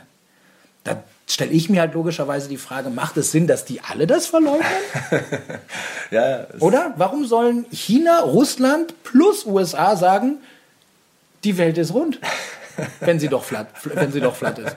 Das wäre doch eigentlich viel vorteilhafter, wenn Richtig. einer von denen sagen würde, äh, wollt ihr mich belügen, die Welt ist flach. Mhm. Aber es sagt, es sagen alle. Das ist für mich ein Grund zum Beispiel zu sagen, diese, diese Art der äh, Verschwörungstheorie, die, die, die nutzt bei mir nichts, die kommt bei mir nicht an, weil einfach zu viele verschiedene Leute davon profitieren es gibt immer Erklärungsansätze und es gibt immer auch interessante Punkte, wo man sagen kann, hey, okay, ne? Mhm. Hm, bringt mich ein bisschen zum Nachdenken. Und Nachdenken hält jung. Also insofern ist es auch gut, immer wieder Sachen zu hinterfragen. Ich bin keiner, der einem Dogma hinterherläuft und sagt, so ist es und so muss es ewig sein. Wenn man mich überzeugt, gerne. Aber es ist interessant, sich damit zu beschäftigen und das ermöglicht letztendlich meinen Job, den ich jetzt so als Extremreporter machen darf, weil ich diese vielen Türchen und Fensterchen aufmachen darf und zumindest mal kurz die Nase reinstecken darf. Also ich denke, man erkennt jetzt schon, du bist ein sehr interessanter Mensch und dieses Extremreporter-Ding haben wir jetzt auch ein bisschen beleuchtet. Ich glaube, ganz wird man dem ja nie gerecht. Ich glaube, wir könnten jetzt zwei Tage drüber sprechen. Ich habe noch ein paar Geschichten. Halt, auf eine habe ich noch. eine habe ich noch. Nein, pass auf, eine habe ich noch. Ne, muss ja auch mal was Lustiges. Ne, muss auch mal was Lustiges sein, oder? Ja, sicher. Pass auf, wir haben mal, äh, wir haben mal mit äh, in, in Äthiopien ein, ein, ein Volksstamm besucht, die seit 3000 Jahren ungefähr gleich leben. Mhm. Ja, also äh, Lendenschutz und weißt du, so Nomadenleben halt. Und da haben wir echt lange gebraucht, um da hinzukommen, weil das war echt abgelegen. Super interessant. Also ich sterbe für solche Geschichten. Die finde ich total geil. Einfach Kulturen kennenlernen, ein bisschen. Naja, auf jeden Fall sind wir hingekommen und dann war der erste Schritt war, ähm, was mir immer wichtig ist, um den Leuten ein bisschen näher zu kommen. Also einfach ein bisschen einen Zugriff zu bekommen. Mhm. Und das fing ziemlich schräg an. Natürlich, klar, wir haben Klamotten an, die waren halb nackt. Die Sprache gab es natürlich nur in Dolmetscher. Das Äußere ist immer bei Menschen. Ja, aber trotzdem ist. ist es mir meistens gelungen durch meine Art, dass ich selbst Leute, die ich überhaupt gar keinen sprachlichen Link habe, mit denen irgendwie, weißt du, so eine nicken, eine Basis zu finden. Ja. Und wir haben gearbeitet und 500 Meter weiter stand im Prinzip das ganze Dorf und hat uns beobachtet. Also das war überhaupt kein Link. Und dann, oh, ich da so, naja, habe ich den Dolmetscher gefragt, weil ich habe, mir war dann aufgefallen, Ich weiß nicht, wird das überall veröffentlicht hier? ich saß mit einem Kameramann zusammen, äh, auch einer meiner Liebsten, äh, den habe ich echt gerne, der Oliver. Und dann haben wir ein bisschen geschaut und dann war mir aufgefallen, dass die kleinen Jungs, die, das war echt lang, ne? Also was die dazu vorzuweisen hatten. Ne? So kleine sechsjährige Jungs, ja, mit so einem, also das war, da musste ich halt lachen, weil das ist halt wirklich dieses Schubladendenken, ne? Das ist eigentlich total armselig, aber manchmal ist man halt auch unter der Gürtellinie und armselig unterwegs und lacht darüber. Und dann habe ich dem Kameramann so, oh, mein Gott, wir sind ja echt, wir sind ja echt peinlich ausgestattet und dann haben wir da hier diese Jungs, die sind ja keine Ahnung, sechs, sieben, acht Jahre alt und das hängt schon bis zum Knie, was sollen wir denn machen? Und dann äh, fiel mir ein, vielleicht haben die ja auch so einen, sag ich mal so, unterschubladigen Humor. Manchmal kann man dadurch ja auch eine Basis finden. Dann bin ich zum, pass auf, dann bin ich, bin ich zum, zum äh, Dolmetscher gegangen, habe gefragt, was heißt denn in deren Sprache ähm, weiß? Na, sagt er, Regime. Na, okay. Habe eine halbe Stunde gewartet, damit er den Zusammenhang nicht hinkriegt. ich gefragt, was heißt denn eigentlich äh, lang? Also Länge, lang. Ich äh, weiß, was kommt. Netsch. Ich da so, okay, habe ich mir so, Regime Netsch, okay, alles klar. Und als letztes habe ich ihn eine halbe Stunde später gefragt, was heißt denn Schwanz? Und dann sagt er Cola. Ich so, ah, super. Und dann habe ich mich in die Mitte des Dorfes gestellt, habe mit beiden Daumen auf mich gezeigt, wie so ein, wie so ein Typ, der ein Tor schießt und habe gesagt, Regime Netsch Cola. Ja? Weißer, langer Schwanz. Na ja, gut, okay. Ey, du glaubst nicht, ich habe damit echt was riskiert, aber es ist ein Lachen ausgebrochen die sind, dieses ganze Dorf hat mich gefeiert, sind mit mir. Es war, ich musste so, ich habe fast Tränen gelacht und geweint dabei, weil ich dachte, das ist jetzt geil. Nicht, weil es so ein, so ein unterschubladiger Witz, okay, da kann man drüber streiten, ob das jetzt okay ist oder nicht. Aber letztendlich war das Eis gebrochen und das war mhm. mir wichtig. Das war total lustig. Und dann haben wir halt praktisch endlich da die Bilder gehabt, die wir brauchten. Ich habe mit den Leuten so ein bisschen äh, Interaktion gehabt, habe mit denen gesprochen danach oder zumindest mit Handzeichen irgendwas gebaut, irgendwas geputzt oder weiß der Geier was. Und dann kam es zum entscheidenden Moment. Der Dorfchef, unter so einem Baum saßen wir und ich sollte dem jetzt halt eine Frage stellen. Uns war aufgefallen, die leben zwar wie vor 3000 Jahren, aber in jeder in kleinen Lehmhütte waren dann äh, Kalaschnikows. So, und dann musst du jetzt mal gucken, warum ist das so? Dann habe ich mich hingesetzt und wie immer, weil das ist meistens die Frage im Netz auch gewesen, wie schafft es Harro immer Deutsch zu reden und die Leute zu verstehen? Aha. Wir haben halt immer so geschnitten, dass wir vorher die, Spra die Fragen abgesprochen haben. Dann habe ich auf Deutsch die Frage gestellt und habe die dann entweder mit dem Knie angestupst oder so, damit sie wussten, wann die Frage zu Ende ist, sodass sie ihre Antwort in ihrer Sprache geben konnten. Klar. So, und so war das auch in dem Fall. Das heißt, wir haben dem vorher erklärt, pass auf, der Harro fragt jetzt gleich, ähm, wie sieht das denn eigentlich aus? Ihr lebt ja seit 3000 Jahren gleich, aber ihr habt Kalaschnikows. Warum? Keine Antwort. Der saß einfach nur so glücklich grinsend neben mir und guckte ganz langsam, wendete er den Kopf und guckte in meinen Schritt. Ich so, okay, äh, pass auf, Dolmetscher nochmal gewunken, äh, sag ihm nochmal, was ich ihm frage, damit er direkt antwortet, wenn ich ihn anstoße. Okay, alles klar. Ich nochmal, warum habt ihr eigentlich Kalaschnikows, wo ihr doch seit 3000 Jahren wie Nomaden lebt und sonst, äh, also ohne, nicht diese Technik habt?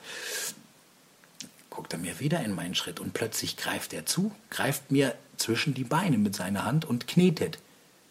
Und dann dreht er sich um in Richtung Kamera und sagt, ne Gott nicht, ne Gott Das ganze Volk wieder am Brüllen und Lachen. Und ich dachte, was ist denn hier los? Der Dolmetscher flüstert dem Kameramann ins Ohr. Ich sehe einfach nur, wie die Kamera umfällt und der Kameramann sich auf den Boden kringelt. Und dann kriege ich die Übersetzung. Der ist gar nicht so groß. das hat mich nicht losgelassen. Ne?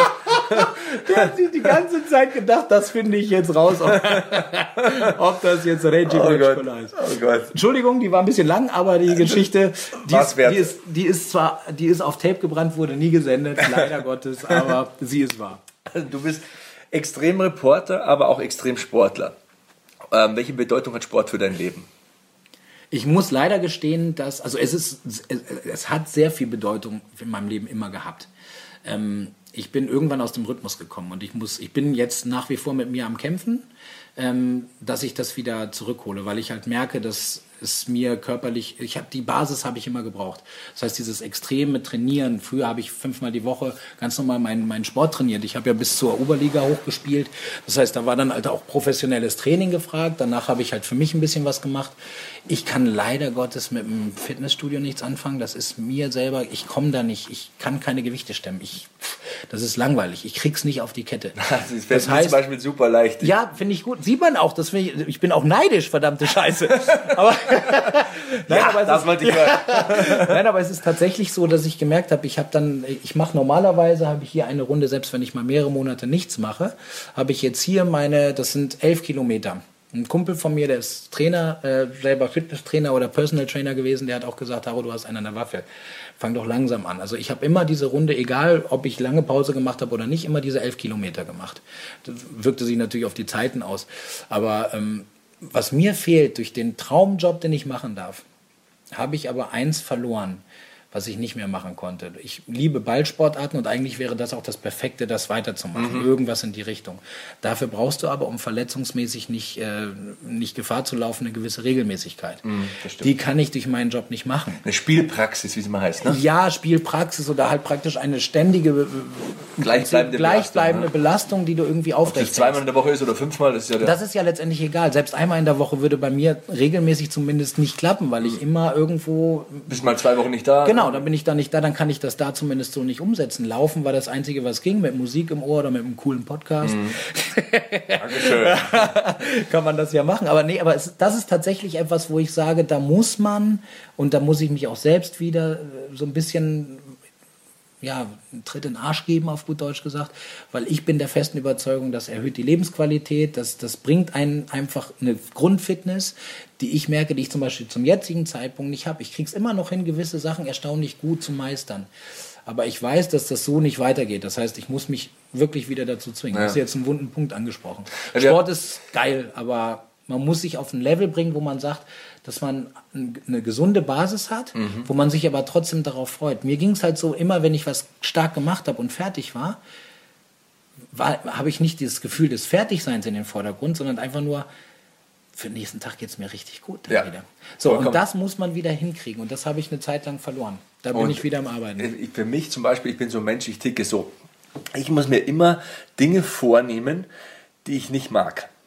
Ich muss mich überwinden und irgendetwas schaffen, was mir schwerfällt, weil dann genau das eintritt, was du gerade erklärt hast. Mir geht es dann furchtbar gut. Für diesen Tag kann mir nichts mehr passieren. Egal wie blöd mir einer kommt, kann mich hier aus der Bahn werfen. Ich habe was geschafft. Ja. das ist so ein, weiß nicht, ist es, ist es Dopamin, keine Ahnung, aber es ist, es ist ein Gefühl, das kann man nicht beschreiben. Und ich bin auch jemand, ich habe als Jugendlicher habe ich so viele Kilometer abgespult. Ich habe ja auch Fußball gespielt, Basketball, teilweise Fußball und Basketball parallel gespielt. Also ich war jeden Tag Kilometer unterwegs und ich bin so viel gelaufen. Ich war so viel im Wald unterwegs in meinem Leben. Irgendwann hat es mich einfach gelangweilt und ich habe angefangen, Gewichte zu stemmen, weil ich eben auch in den Ring wollte und so weiter. Aber führt, ja jetzt so weit.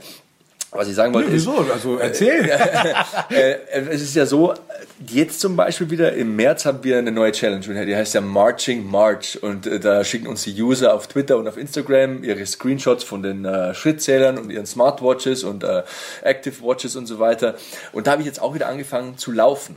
Und das erste Mal musste ich mich überwinden, beim zweiten Mal fand ich es auch noch blöd, aber ich mochte das Gefühl einfach. Fünf Kilometer, sechs Kilometer gelaufen zu sein. So, und beim nächsten Mal sind es dann schon acht.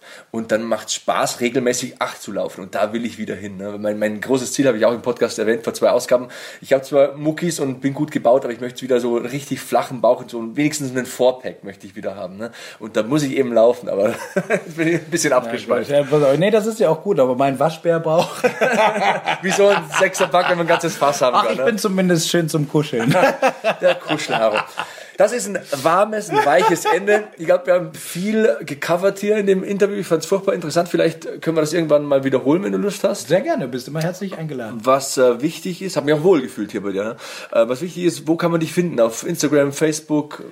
Ach, ich habe auf Facebook, äh, das pflege ich, das ist zwar extrem schwer, aber ähm, da habe ich knapp 130.000 Follower. Das hey. ist geil. Das ist letztendlich auch eine Basis, die mir Spaß macht, weil das ist, da kriegst du direktes Feedback. Natürlich muss man das einschränken. Es sind meistens natürlich meine eigenen Fans, mhm. da hört man selten was Negatives, ja. Und wenn, dann gehe ich damit aber offen um. Ich lösche nichts oder ich was auch immer, ich lasse mal alles stehen. Und wenn jemand eben was äußert, was ich nicht in okay finde, dann antworte ich darauf und äh, versuche das dadurch aus, entweder aus der Welt zu schaffen oder es gibt ja auch genügend Leute, die einfach nur maulen wollen und da was schreiben. Manche mögen einen auch nicht. Ne? Ja, das ist ja halt auch normal. Ja, ja, genau. Okay. Also deswegen sage ich, das lasse ich auch stehen. Es ist halt nur echt aufwendig, weil ich weiß, auch von, von, von anderen Personen, die größere Zahlen an Followern haben, dass die dann praktisch im Prinzip die Pflege der so Seite und die, die Antworten ein bisschen auslagern und das irgendwelche Leute übernehmen. Möchte ich nicht. Nein, ich auch nicht. Aber das bedeutet trotzdem Arbeit, weil klar, überleg mal, wenn du knapp 130.000 Leute hast und dann die Nachrichten dir anschaust, dann äh, den Anspruch zu haben, möglichst zeitnah auch allen persönlich zu antworten, das ist nicht ohne. Also, aber habe ich, dann stelle ich auch mal Fotos rein. Also immer, wenn ich irgendwie wieder was erlebt habe oder irgendwie was Beklopptes mache.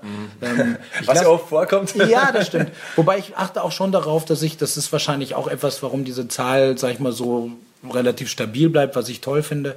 Aber ähm, ich mache jetzt nicht viel über das Privatleben, sondern ich erzähle halt wirklich nur, wenn ich zum Beispiel mal joggen gehe, da habe ich mal ein Bild gemacht, wenn ich dann am Nymphenburger Schlosspark völlig fertig stehe und sage, hey Leute, Lecco mio an der Tasche, ich kann nicht mehr, aber ich zieh's durch. Solche Sachen mache ich gerne, aber sag ich mal so, äh, das Leben zu Hause lasse ich halt schon raus. Das äh, finde ich aber völlig in Ordnung. Ich halte mich jetzt nicht an das, was die meisten Leute sagen, wenn du ein, wenn du ein vorbildlicher User bist, dann musst du jeden zweiten Tag mindestens was posten oder jeden Tag. Das mache ich halt Wird auch nicht zu dir passen. Wäre nicht Nee, aber authentisch. das- deswegen, ich versuche da schon authentisch zu sein. Wenn ich mal einen Blödsinn habe, dann mache ich das schon ganz gerne, aber meistens schon Fokus auf die Arbeit, die ich mache. Genau das gleiche gilt für Instagram und, und, und Twitter. Wenn ich da was meine sagen zu wollen, zu können, dann werde ich das, dann nutze ich das. Aber da kann ich bestimmt noch lernen. Okay, dann haben wir das äh, abgedeckt. Man kann dich treffen auf Twitter, Instagram, Facebook, auf haro-füllgrabe.de. Füllgrabe mit F-U-E-L-L grabe.de. Genau, genau, genau. Also, wer da mal was loswerden will, du hast da auch ein Gästebuch, habe ich auch schon einen Eintrag gemacht. Habe ich gesehen, ich habe dir noch nicht geantwortet. Ah, Ne? kannst du ja jetzt Ist noch gleich machen. aufgefallen? Und man kann dich auch im Freibad treffen. Denn, äh, we- weißt du noch damals? Oh ja, das war geil. Der Haro und ich haben uns mal im Freibad hier in München getroffen und zwar wir, meine Familie und ich haben uns natürlich so unverschämt äh, daran gebaut an eure Gefilde, ne? Und dann schaue ich nach rechts und dann liegst du auf der, geil. also die Welt ist so klein, ne? Also das ist vielleicht noch Sogar zweimal, ne? zweimal, glaube ich, war das, ja. ja, und genau. jedes Mal wirklich haben wir uns gefunden, wie die Deppenmagneten. Und ne? weißt du, was, Also- ich, was ich so cool finde? Ich meine, man muss dir jetzt ja auch mal ein Kompliment machen, nachdem du jetzt so rumgeschleimt hast. ja, Spaß beiseite. Nein, aber es ist immer wieder schön, weil wenn wir jetzt ganz. Weißt du noch, wo wir uns das erste Mal kennengelernt haben? Also ich will, das ist jetzt keine Probe. Also, ich nicht glaube, falsch. ich glaube, wir haben uns kennengelernt auf einer Pro7 Sat 1 Genau, Jahresprogrammpräsentation, ne? genau, genau. Das war einfach nur aneinander vorbeigehen. 2015. Oder 14. Das wüsste 14 ich oder jetzt gar nicht so 15. genau. ja. Aber Ja. ich glaube, also das muss ungefähr so gewesen sein.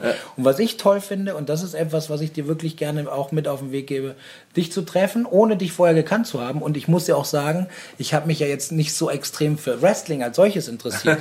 aber durch dich gucke ich mir das jetzt sogar hin und wieder an. Ernsthaft. Das Wieder ist einen angesteckt. Nein, äh, nee, und, ich, und was, ich, was ich toll finde, ich werde da nie ein Crack werden, aber was ich toll finde, ist einfach deine Ausstrahlung. Also ich finde, man kann sich mit dir super geil unterhalten, es macht Spaß und man fühlt sich wohl. Bei mir ist es, glaube ich, so, und das haben wir gemeinsam. Ich mache nur Dinge, die ich hundertprozentig geil finde. Ein Podcast-Thema zum Thema Active Lifestyle finde ich geil. Wenn zwei irgendwas im Ring machen, finde ich das geil. Ja. Und dann mache ich das. Will ich, auch, will ich das auch machen? Oder keine Ahnung, jetzt Wipeout, mein neues äh, Format, fand ich halt super witzig. Ich habe als Kind Takeshis Castle geschaut und habe mir gedacht, ey, das ist ein Stück Kindheit. Ich habe jeden Nachmittag um fünf, ich glaube, ich weiß nicht, wo das damals lief, habe ich Takeshis Castle geschaut, weil es einfach super witzig war. Und das ist Takeshis Castle mit Wasser. Habe ich mir gedacht, das musst du kommentieren. Ich bin da auch ganz ehrlich, da bin ich neidisch. da, Dankeschön, Dankeschön. Le letzte Frage. Wo soll deine Reise noch hingehen? Welche Länder stehen noch auf dem Plan? Wir waren vorher in deinem Arbeitszimmer. Also es gibt mehr Stellen auf dieser Welt, die du schon gesehen hast, als Stellen, die du noch nicht gesehen hast. Und jetzt lach nicht, das ist keine ähm, Übertreibung. Welche Reportage würdest du gerne noch angreifen? Und gibt es Menschen, die du gerne noch treffen würdest oder so? Also ich habe echt mal darüber nachgedacht. Also was ich sagen muss an dieser Stelle ist, eins, mein Vater, ich, ich habe äh, knapp 100, nee, ziemlich genau 130 Länder besuchen dürfen. Wahnsinn. Ähm, es gibt offiziell, glaube ich, 198 Länder. Sage ich ja. Fehlen also noch einige. Ähm, mein Papa hat 146. Und das nervt mich.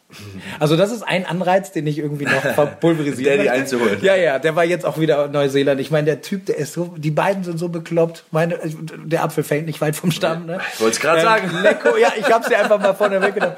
Unfassbar. Ähm, nein, aber äh, ich, ich liebe die beiden über alles. Und das ist, äh, das mit 43 noch sagen zu können, ist, glaube ich, Finde ich wunderschön. Finde ich wunderschön. Ähm, Und es ist ein Riesenvorbild und ich gönne denen jede Reise, die sie machen. Aber mir geht es weniger ums Ländersammeln als vielmehr darum, klar, es gibt, ich glaube, bei den vielen Ländern, die ich so sehen durfte, sind echte Traumziele schon einfach abgehakt. Es sind ein paar Sachen dabei. Mongolei war ich noch nicht, finde ich schade, was ich mir selber geschworen habe, irgendwie. Und wenn ich das irgendwie selber mit einer Idee mache, das ist die Antarktis, der letzte Kontinent, der mir noch fehlt. Oh. Weil ansonsten sind alle Kontinente zum Glück schon abgehakt. Ähm, und Reportagentechnik, es gibt weißt du, ich, ich liebe diese Gespräche, wie wir beide sie jetzt zum Beispiel führen. Ja. Ähm, es gibt natürlich Persönlichkeiten, wo ich mir denken würde, boah, ich hätte gerne mal mit, mit Mandela gesprochen oder äh, sonstige Sachen. Inspirierende hätte, Person, auf keinen Fall. Ja, irgendwie, oder die mit der eigenen Geschichte was zu tun haben. Ja. Ich habe mich zum ja. Beispiel geärgert, ich hätte die Chance gehabt, mal mit ähm, ähm, Bud Spencer Oh, schön. Einer hält. Äh, genau, genau. Bud Spencer und Terence Hill habe ich ja viel früher immer gesehen und äh, da hätte ich mal eine Chance gehabt hinzugehen, allerdings nicht beruflich, sondern so. Schade. Ähm, habe es verpasst wegen Job. Jetzt geht's nicht mehr. Ähm, es gibt ein paar Personen, die ich schon gerne gesehen hätte. Und vielleicht könnte ich mir auch vorstellen, sowas wie wir es jetzt gemacht haben, mit, mit Personen einfach zu machen, weil ich schon Talkshows cool finde. Ich finde, sie sind nur auch eine Zeit zu überkandidelt worden. Ja. Und ich finde diese Shows mit, damit du möglichst viele Zuschauer äh, generierst und dann nimmst du vier Gäste, dann verliert jeder Gast seine Zeit. Du kannst ja keinen Menschen mehr vorstellen. Genau, wo gibt es heutzutage genau eine Show, wo du eins zu eins, bis auf bei dir jetzt mhm, hier, ja. aber wo gibt es eine Show, wo du eins zu eins einfach Menschen kennenlernen kannst oder dem Publikum vorstellen kannst? Mit ja. all den Macken, mit all den schönen Seiten und vielleicht mit ein bisschen Action. Siehst du, und Wenn genau jemand so ein Format genau hat, ruft ist, mich an. Genau deswegen ist ein Podcast äh, ist einfach für mich perfekt zugeschnitten. Ich muss mich an keine Zeiten halten, ich muss nicht in die Werbung abgeben. Nee. Ich bin total unkontrolliert. Ich bin mein, mein eigener Chef und da kommen die besten Sachen raus. Du erzählst halt hier äh, von deinen Geschichten aus Äthiopien und wie du mit dem Fallschirm irgendwo hinspringst. Und wenn die Geschichte 20 Minuten dauert, okay, wenn einer ausmachen will, wenn er es nicht mehr hören will, hört das halt beim nächsten Lauf. Ne? Ja. Das ist halt ein super Medium und ich glaube, ich würde mir auch ganz schwer tun, in so Formaten, wo ich da nicht alles rauslassen dürfte an Begeisterung, an Energie und so weiter. Ne? Also ich, ich mag das einfach. Aber wie gesagt, war eine schöne Zeit. Äh, wenn ich jetzt auf die Uhr schaue, Menno Menno, haben wir ganz schön gequatscht. Und haben, haben wir denn den Rekord gebrochen oder noch nicht? Ich weiß nicht. Ob Sonst laber ich dich noch weiter voll. okay, wir machen irgendwann eine zweite Show mit dir. Überredet, man. So, so, so machen wir es. Und äh, genau, dann äh, sind wir gleich wieder da, der Kevin und ich für euch. Und ich danke Haro Füllgrabe. War ich danke geil. euch. Alles Gute. Bis zum nächsten Mal.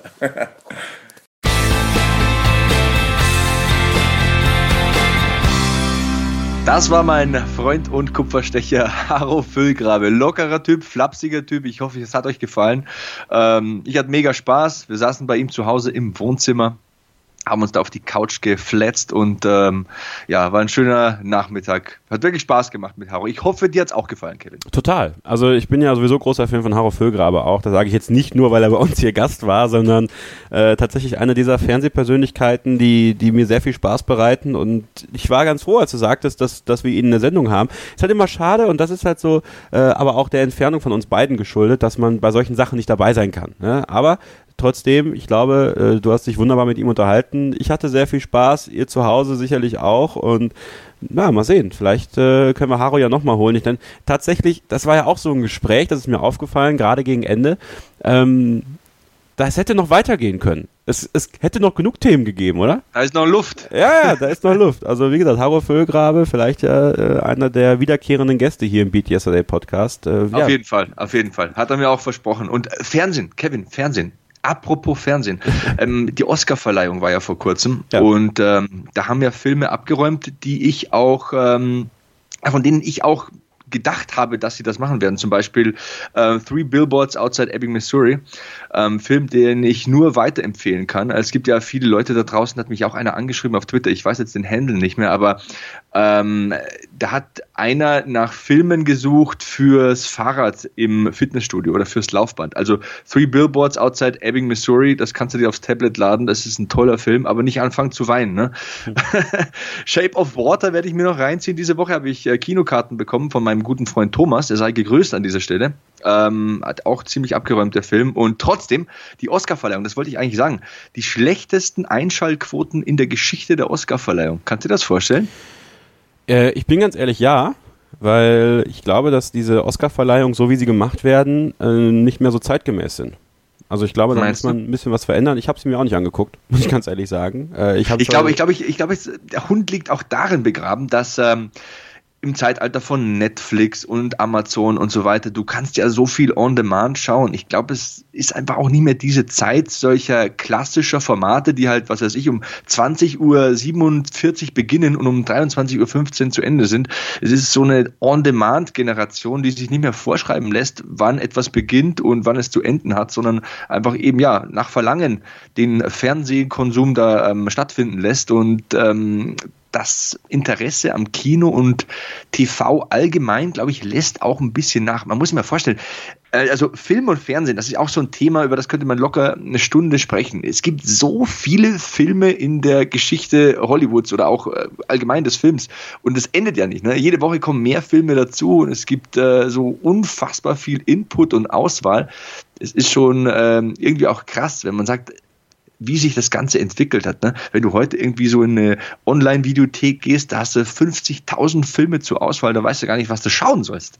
Das stimmt. Ich weiß aber auch nicht, inwiefern man ähm, das Format anpassen muss, denn ähm, es ist ja viel das Gleiche bei den Oscarverleihungen. Man weiß genau, wie läuft es und ähm, vielleicht haben die Filme auch einfach die Leute nicht so dazu zu bekommen, äh, zu sehen, wer gewinnt eigentlich oder es gab nicht so viel Hype. Das kann nämlich sein. Ich fand, der Hype war dieses Jahr ein bisschen geringer. Es waren sehr viele gute Filme nominiert und ähm, aber es war eben auch ähm, eine etwas ruhigere Veranstaltung. Ja, es gab halt äh, Sachen rund um diese MeToo-Bewegung auch und ähm, Jimmy Kimmel hat es, glaube ich, moderiert, ne? Hat, äh, hat äh, viel. Nee, Jimmy Kimmel? Doch. Nee.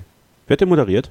Sebastian? ich kann es dir gar nicht sagen, ich habe es nicht gesehen, ich habe nur die Ergebnisse Doch, gesehen. Jimmy Kimmel. wollte ich Doch, ja wissen, ja. ob du es gesehen ich, hast. Ich verwechsel immer Jimmy Kimmel und die ganzen anderen Nasen da im Late-Night-Bereich. Warte, das googeln wir schnell. Nee, nee, Jimmy Kimmel war's. Jimmy Kimmel war's. Und ähm, das ist halt, das ist halt so eine Sache, man müsste es ein bisschen straffen, denn es sind ja nicht nur die, die Quoten in Amerika, müsst ihr euch vorstellen. Es gibt ja nicht nur Quoten für die Live-Ausstrahlung, sondern auch ähm, gesonderte VCR oder DVR-Quoten. Ja, also wenn sich Leute jetzt zum Beispiel das aufnehmen, gibt es ein paar Tage später, diese, diese Set-Top-Boxen sind ja meistens auch mit dem Internet verbunden, können dann Nielsen Research und sowas können das halt, können darauf zugreifen. Also es gibt quasi diese, diese, diese Quoten der Aufnahmen auch, die kommen halt ein bisschen später. Und die da, nachgebesserten Quoten, sagt man im Fernsehdeutsch. So, danke. Und äh, die waren halt auch nicht so gut. So, und da muss man sich tatsächlich fragen, warum ist das so? Und ja, ich gebe dir recht, in Zeiten von Netflix und äh, Video on Demand und sowas sind die Leute eher darauf ähm, erpicht, äh, sich das runter äh, später anzugucken auf Abruf. Aber ich glaube auch, dass gerade so Gala-Veranstaltungen, die folgen ja einem gewissen Schema. Und ich glaube, dieses Schema aufzubrechen, die Langatmigkeit, die halt dadurch auch manchmal entsteht, so ein bisschen rauszuholen, ja, und auch die Verstaubtheit. Denn ich finde ja, die Oscars sind verstaubt. Äh, klar, man folgt da einem, einem, einem, einem Schema, was schon seit Jahren so Bestand hat. Aber die Welt hat sich ja verändert und auch die Filmwelt hat sich verändert, die Fernsehwelt hat sich verändert, du hast es ja auch gesagt. Und ähm, da, da müsste es eine Auflockerung geben. Es müsste ein, eine Möglichkeit geben, dass man das, was man an klassischem Element der Oscarverleihung hat, behält, aber trotzdem an gewissen Stellen äh, so daran schraubt, dass es kurzweiliger ist, weil tatsächlich, ich, ich kenne auch wenige, die heute noch sagen, oh, ich bleibe auch nachts wach, wenn Pro7 das live zeigt ähm, und, und guckt mir das Ganze an, denn äh, ja, es ist halt wirklich, wirklich, wirklich langatmig. Und das finde ich sehr schade, denn es ist ein wichtiger Filmpreis, aber das gilt für alle Preise. Und das hat die Laureus-Veranstaltung sehr, sehr gut gemacht. Laureus war äh, vor einigen Jahren, das geht ja seit 2000, da war die Verleihung sehr lang. Ja, und dann gab es halt wirklich viele Möglichkeiten auch für die Leute dann auszuschweifen und dann am Ende war es dann irgendwie so ein Kuddelmuddel auch in den, in den Dankesreden, wie man das halt so kennt, auch ähm, aber die haben es gestrafft. Ja, es war ein, ein 1 Stunden 45 Format, man hat es wunderbar unterbekommen, es gab tolle Videopackages zu den Nominierten und ähm, es war wirklich gut gemacht. Es war wirklich einfach gut gemacht, kurzweilig. Man hatte nicht das Gefühl, dass man jetzt lange was gesehen hat. Klar, bei den Oscars gibt es natürlich mehr Kategorien. Aber ich glaube, von Laureus kann man in dem Fall was lernen, dass man die Kurzweiligkeit schafft, dass auch gerade das junge Publikum länger dabei bleibt. Weil im Endeffekt sind sind es ja gerade auch die Jungen, die dann von so einer, von so einer Verleihung angesprochen werden sollen. Und ähm, da müsste die Oscar-Verleihung so ein bisschen nachziehen, dass das Interesse da auch wieder geweckt wird. Und es ist halt tatsächlich äh, teilweise auch in, den, in, diesen, in diesen Anfangsreden und äh, in den Skits, die es dann da gibt, ja, ein bisschen same old, same old. Ähm, und da würde ich mir wünschen, dass man, dass man da ähm, ja, Möglichkeiten und Wege schafft, das wieder ein bisschen interessanter zu machen. Aber, sagen wir mal ehrlich, Sebastian, ich glaube auch gerade diese, diese Academy, die ist sehr eingefahren und da wird es, glaube ich, sehr schwer, dann diesen Wechsel zu finden. Das soll jetzt kein Rant auf die Oscars sein, im Gegenteil, ich finde den Preis wirklich interessant. Ähm, aber vielleicht ein Anstoß, ein Denkanstoß äh, in diesem Sinne. Hat eh keiner gehört von denen, die es machen können, aber vielleicht äh, konnte ich mir einfach mal ein bisschen, bisschen Oscar-Frust von der Seele reden. So. Ja, Stichwort Langatmigkeit. Wir wollen heute, ich schaue gerade mal auf die Uhr, nicht zu langatmig werden. Wahnsinn, also heute haben wir viel gesprochen. Ähm, Haro war auch ein sehr, sehr interessanter Interviewgast. Nächsten Monat geht's weiter. Vergesst mir unsere Challenges nicht, also die 40 Tage Beat Yesterday Challenge äh, mit Entbehrungen, oder neuen Zielen vielleicht. Und unseren Marching March mit dem Hashtag Marching March könnt ihr uns auch ähm, irgendwelche Screenshots posten oder ähm, uns taggen in den Instagram Stories und uns mal zeigen, wie viele Schritte ihr so macht, wie weit ihr so lauft und so weiter und so fort. Also Beat Yesterday ist unser Motto. Wir werden besser, wir gehen weiter, wir machen einen Schritt mehr. Und nächsten Monat geht's weiter im April. Und Kevin, bring uns nach Hause. Ja, bevor ich das mache, vielleicht mal der eine letzte Hinweis, wenn ihr nicht wisst, äh, wie kann ich meine Schritte zählen? Ja, äh, wie ist das möglich? Äh, Garmin hat da einige tolle Produkte, ja, die ihr euch mal auf beatyesterday.org angucken könnt. Scrollt ein bisschen weiter runter. Da sind dann äh, die ganzen tollen Fitnessuhren, die Garmin anbietet, natürlich für euch zur Verfügung. Könnt ihr euch da eindecken ja, und dann halt die Screenshots posten. Gerne auch mit dem Hashtag BeatYesterdayPod, wenn ihr äh, uns auch Fragen schicken wollt für unsere Podcast-Ausgaben. ist natürlich immer gern gesehen. Also wenn ihr Fragen, Fragen, Fragen habt, gerne her damit. Hashtag BeatYesterdayPod, Hashtag BeatYesterday für das ganze Projekt von BeatYesterday.org von Garmin, äh, Sebastian Hackel bei Twitter, ks-0811 bei Twitter. Ihr findet uns, wenn ihr uns finden wollt. Jetzt ist gut. Kevin Scheuren hat genug geredet. Vielen Dank fürs Zuhören. Stay hungry, stay positive and beat yesterday.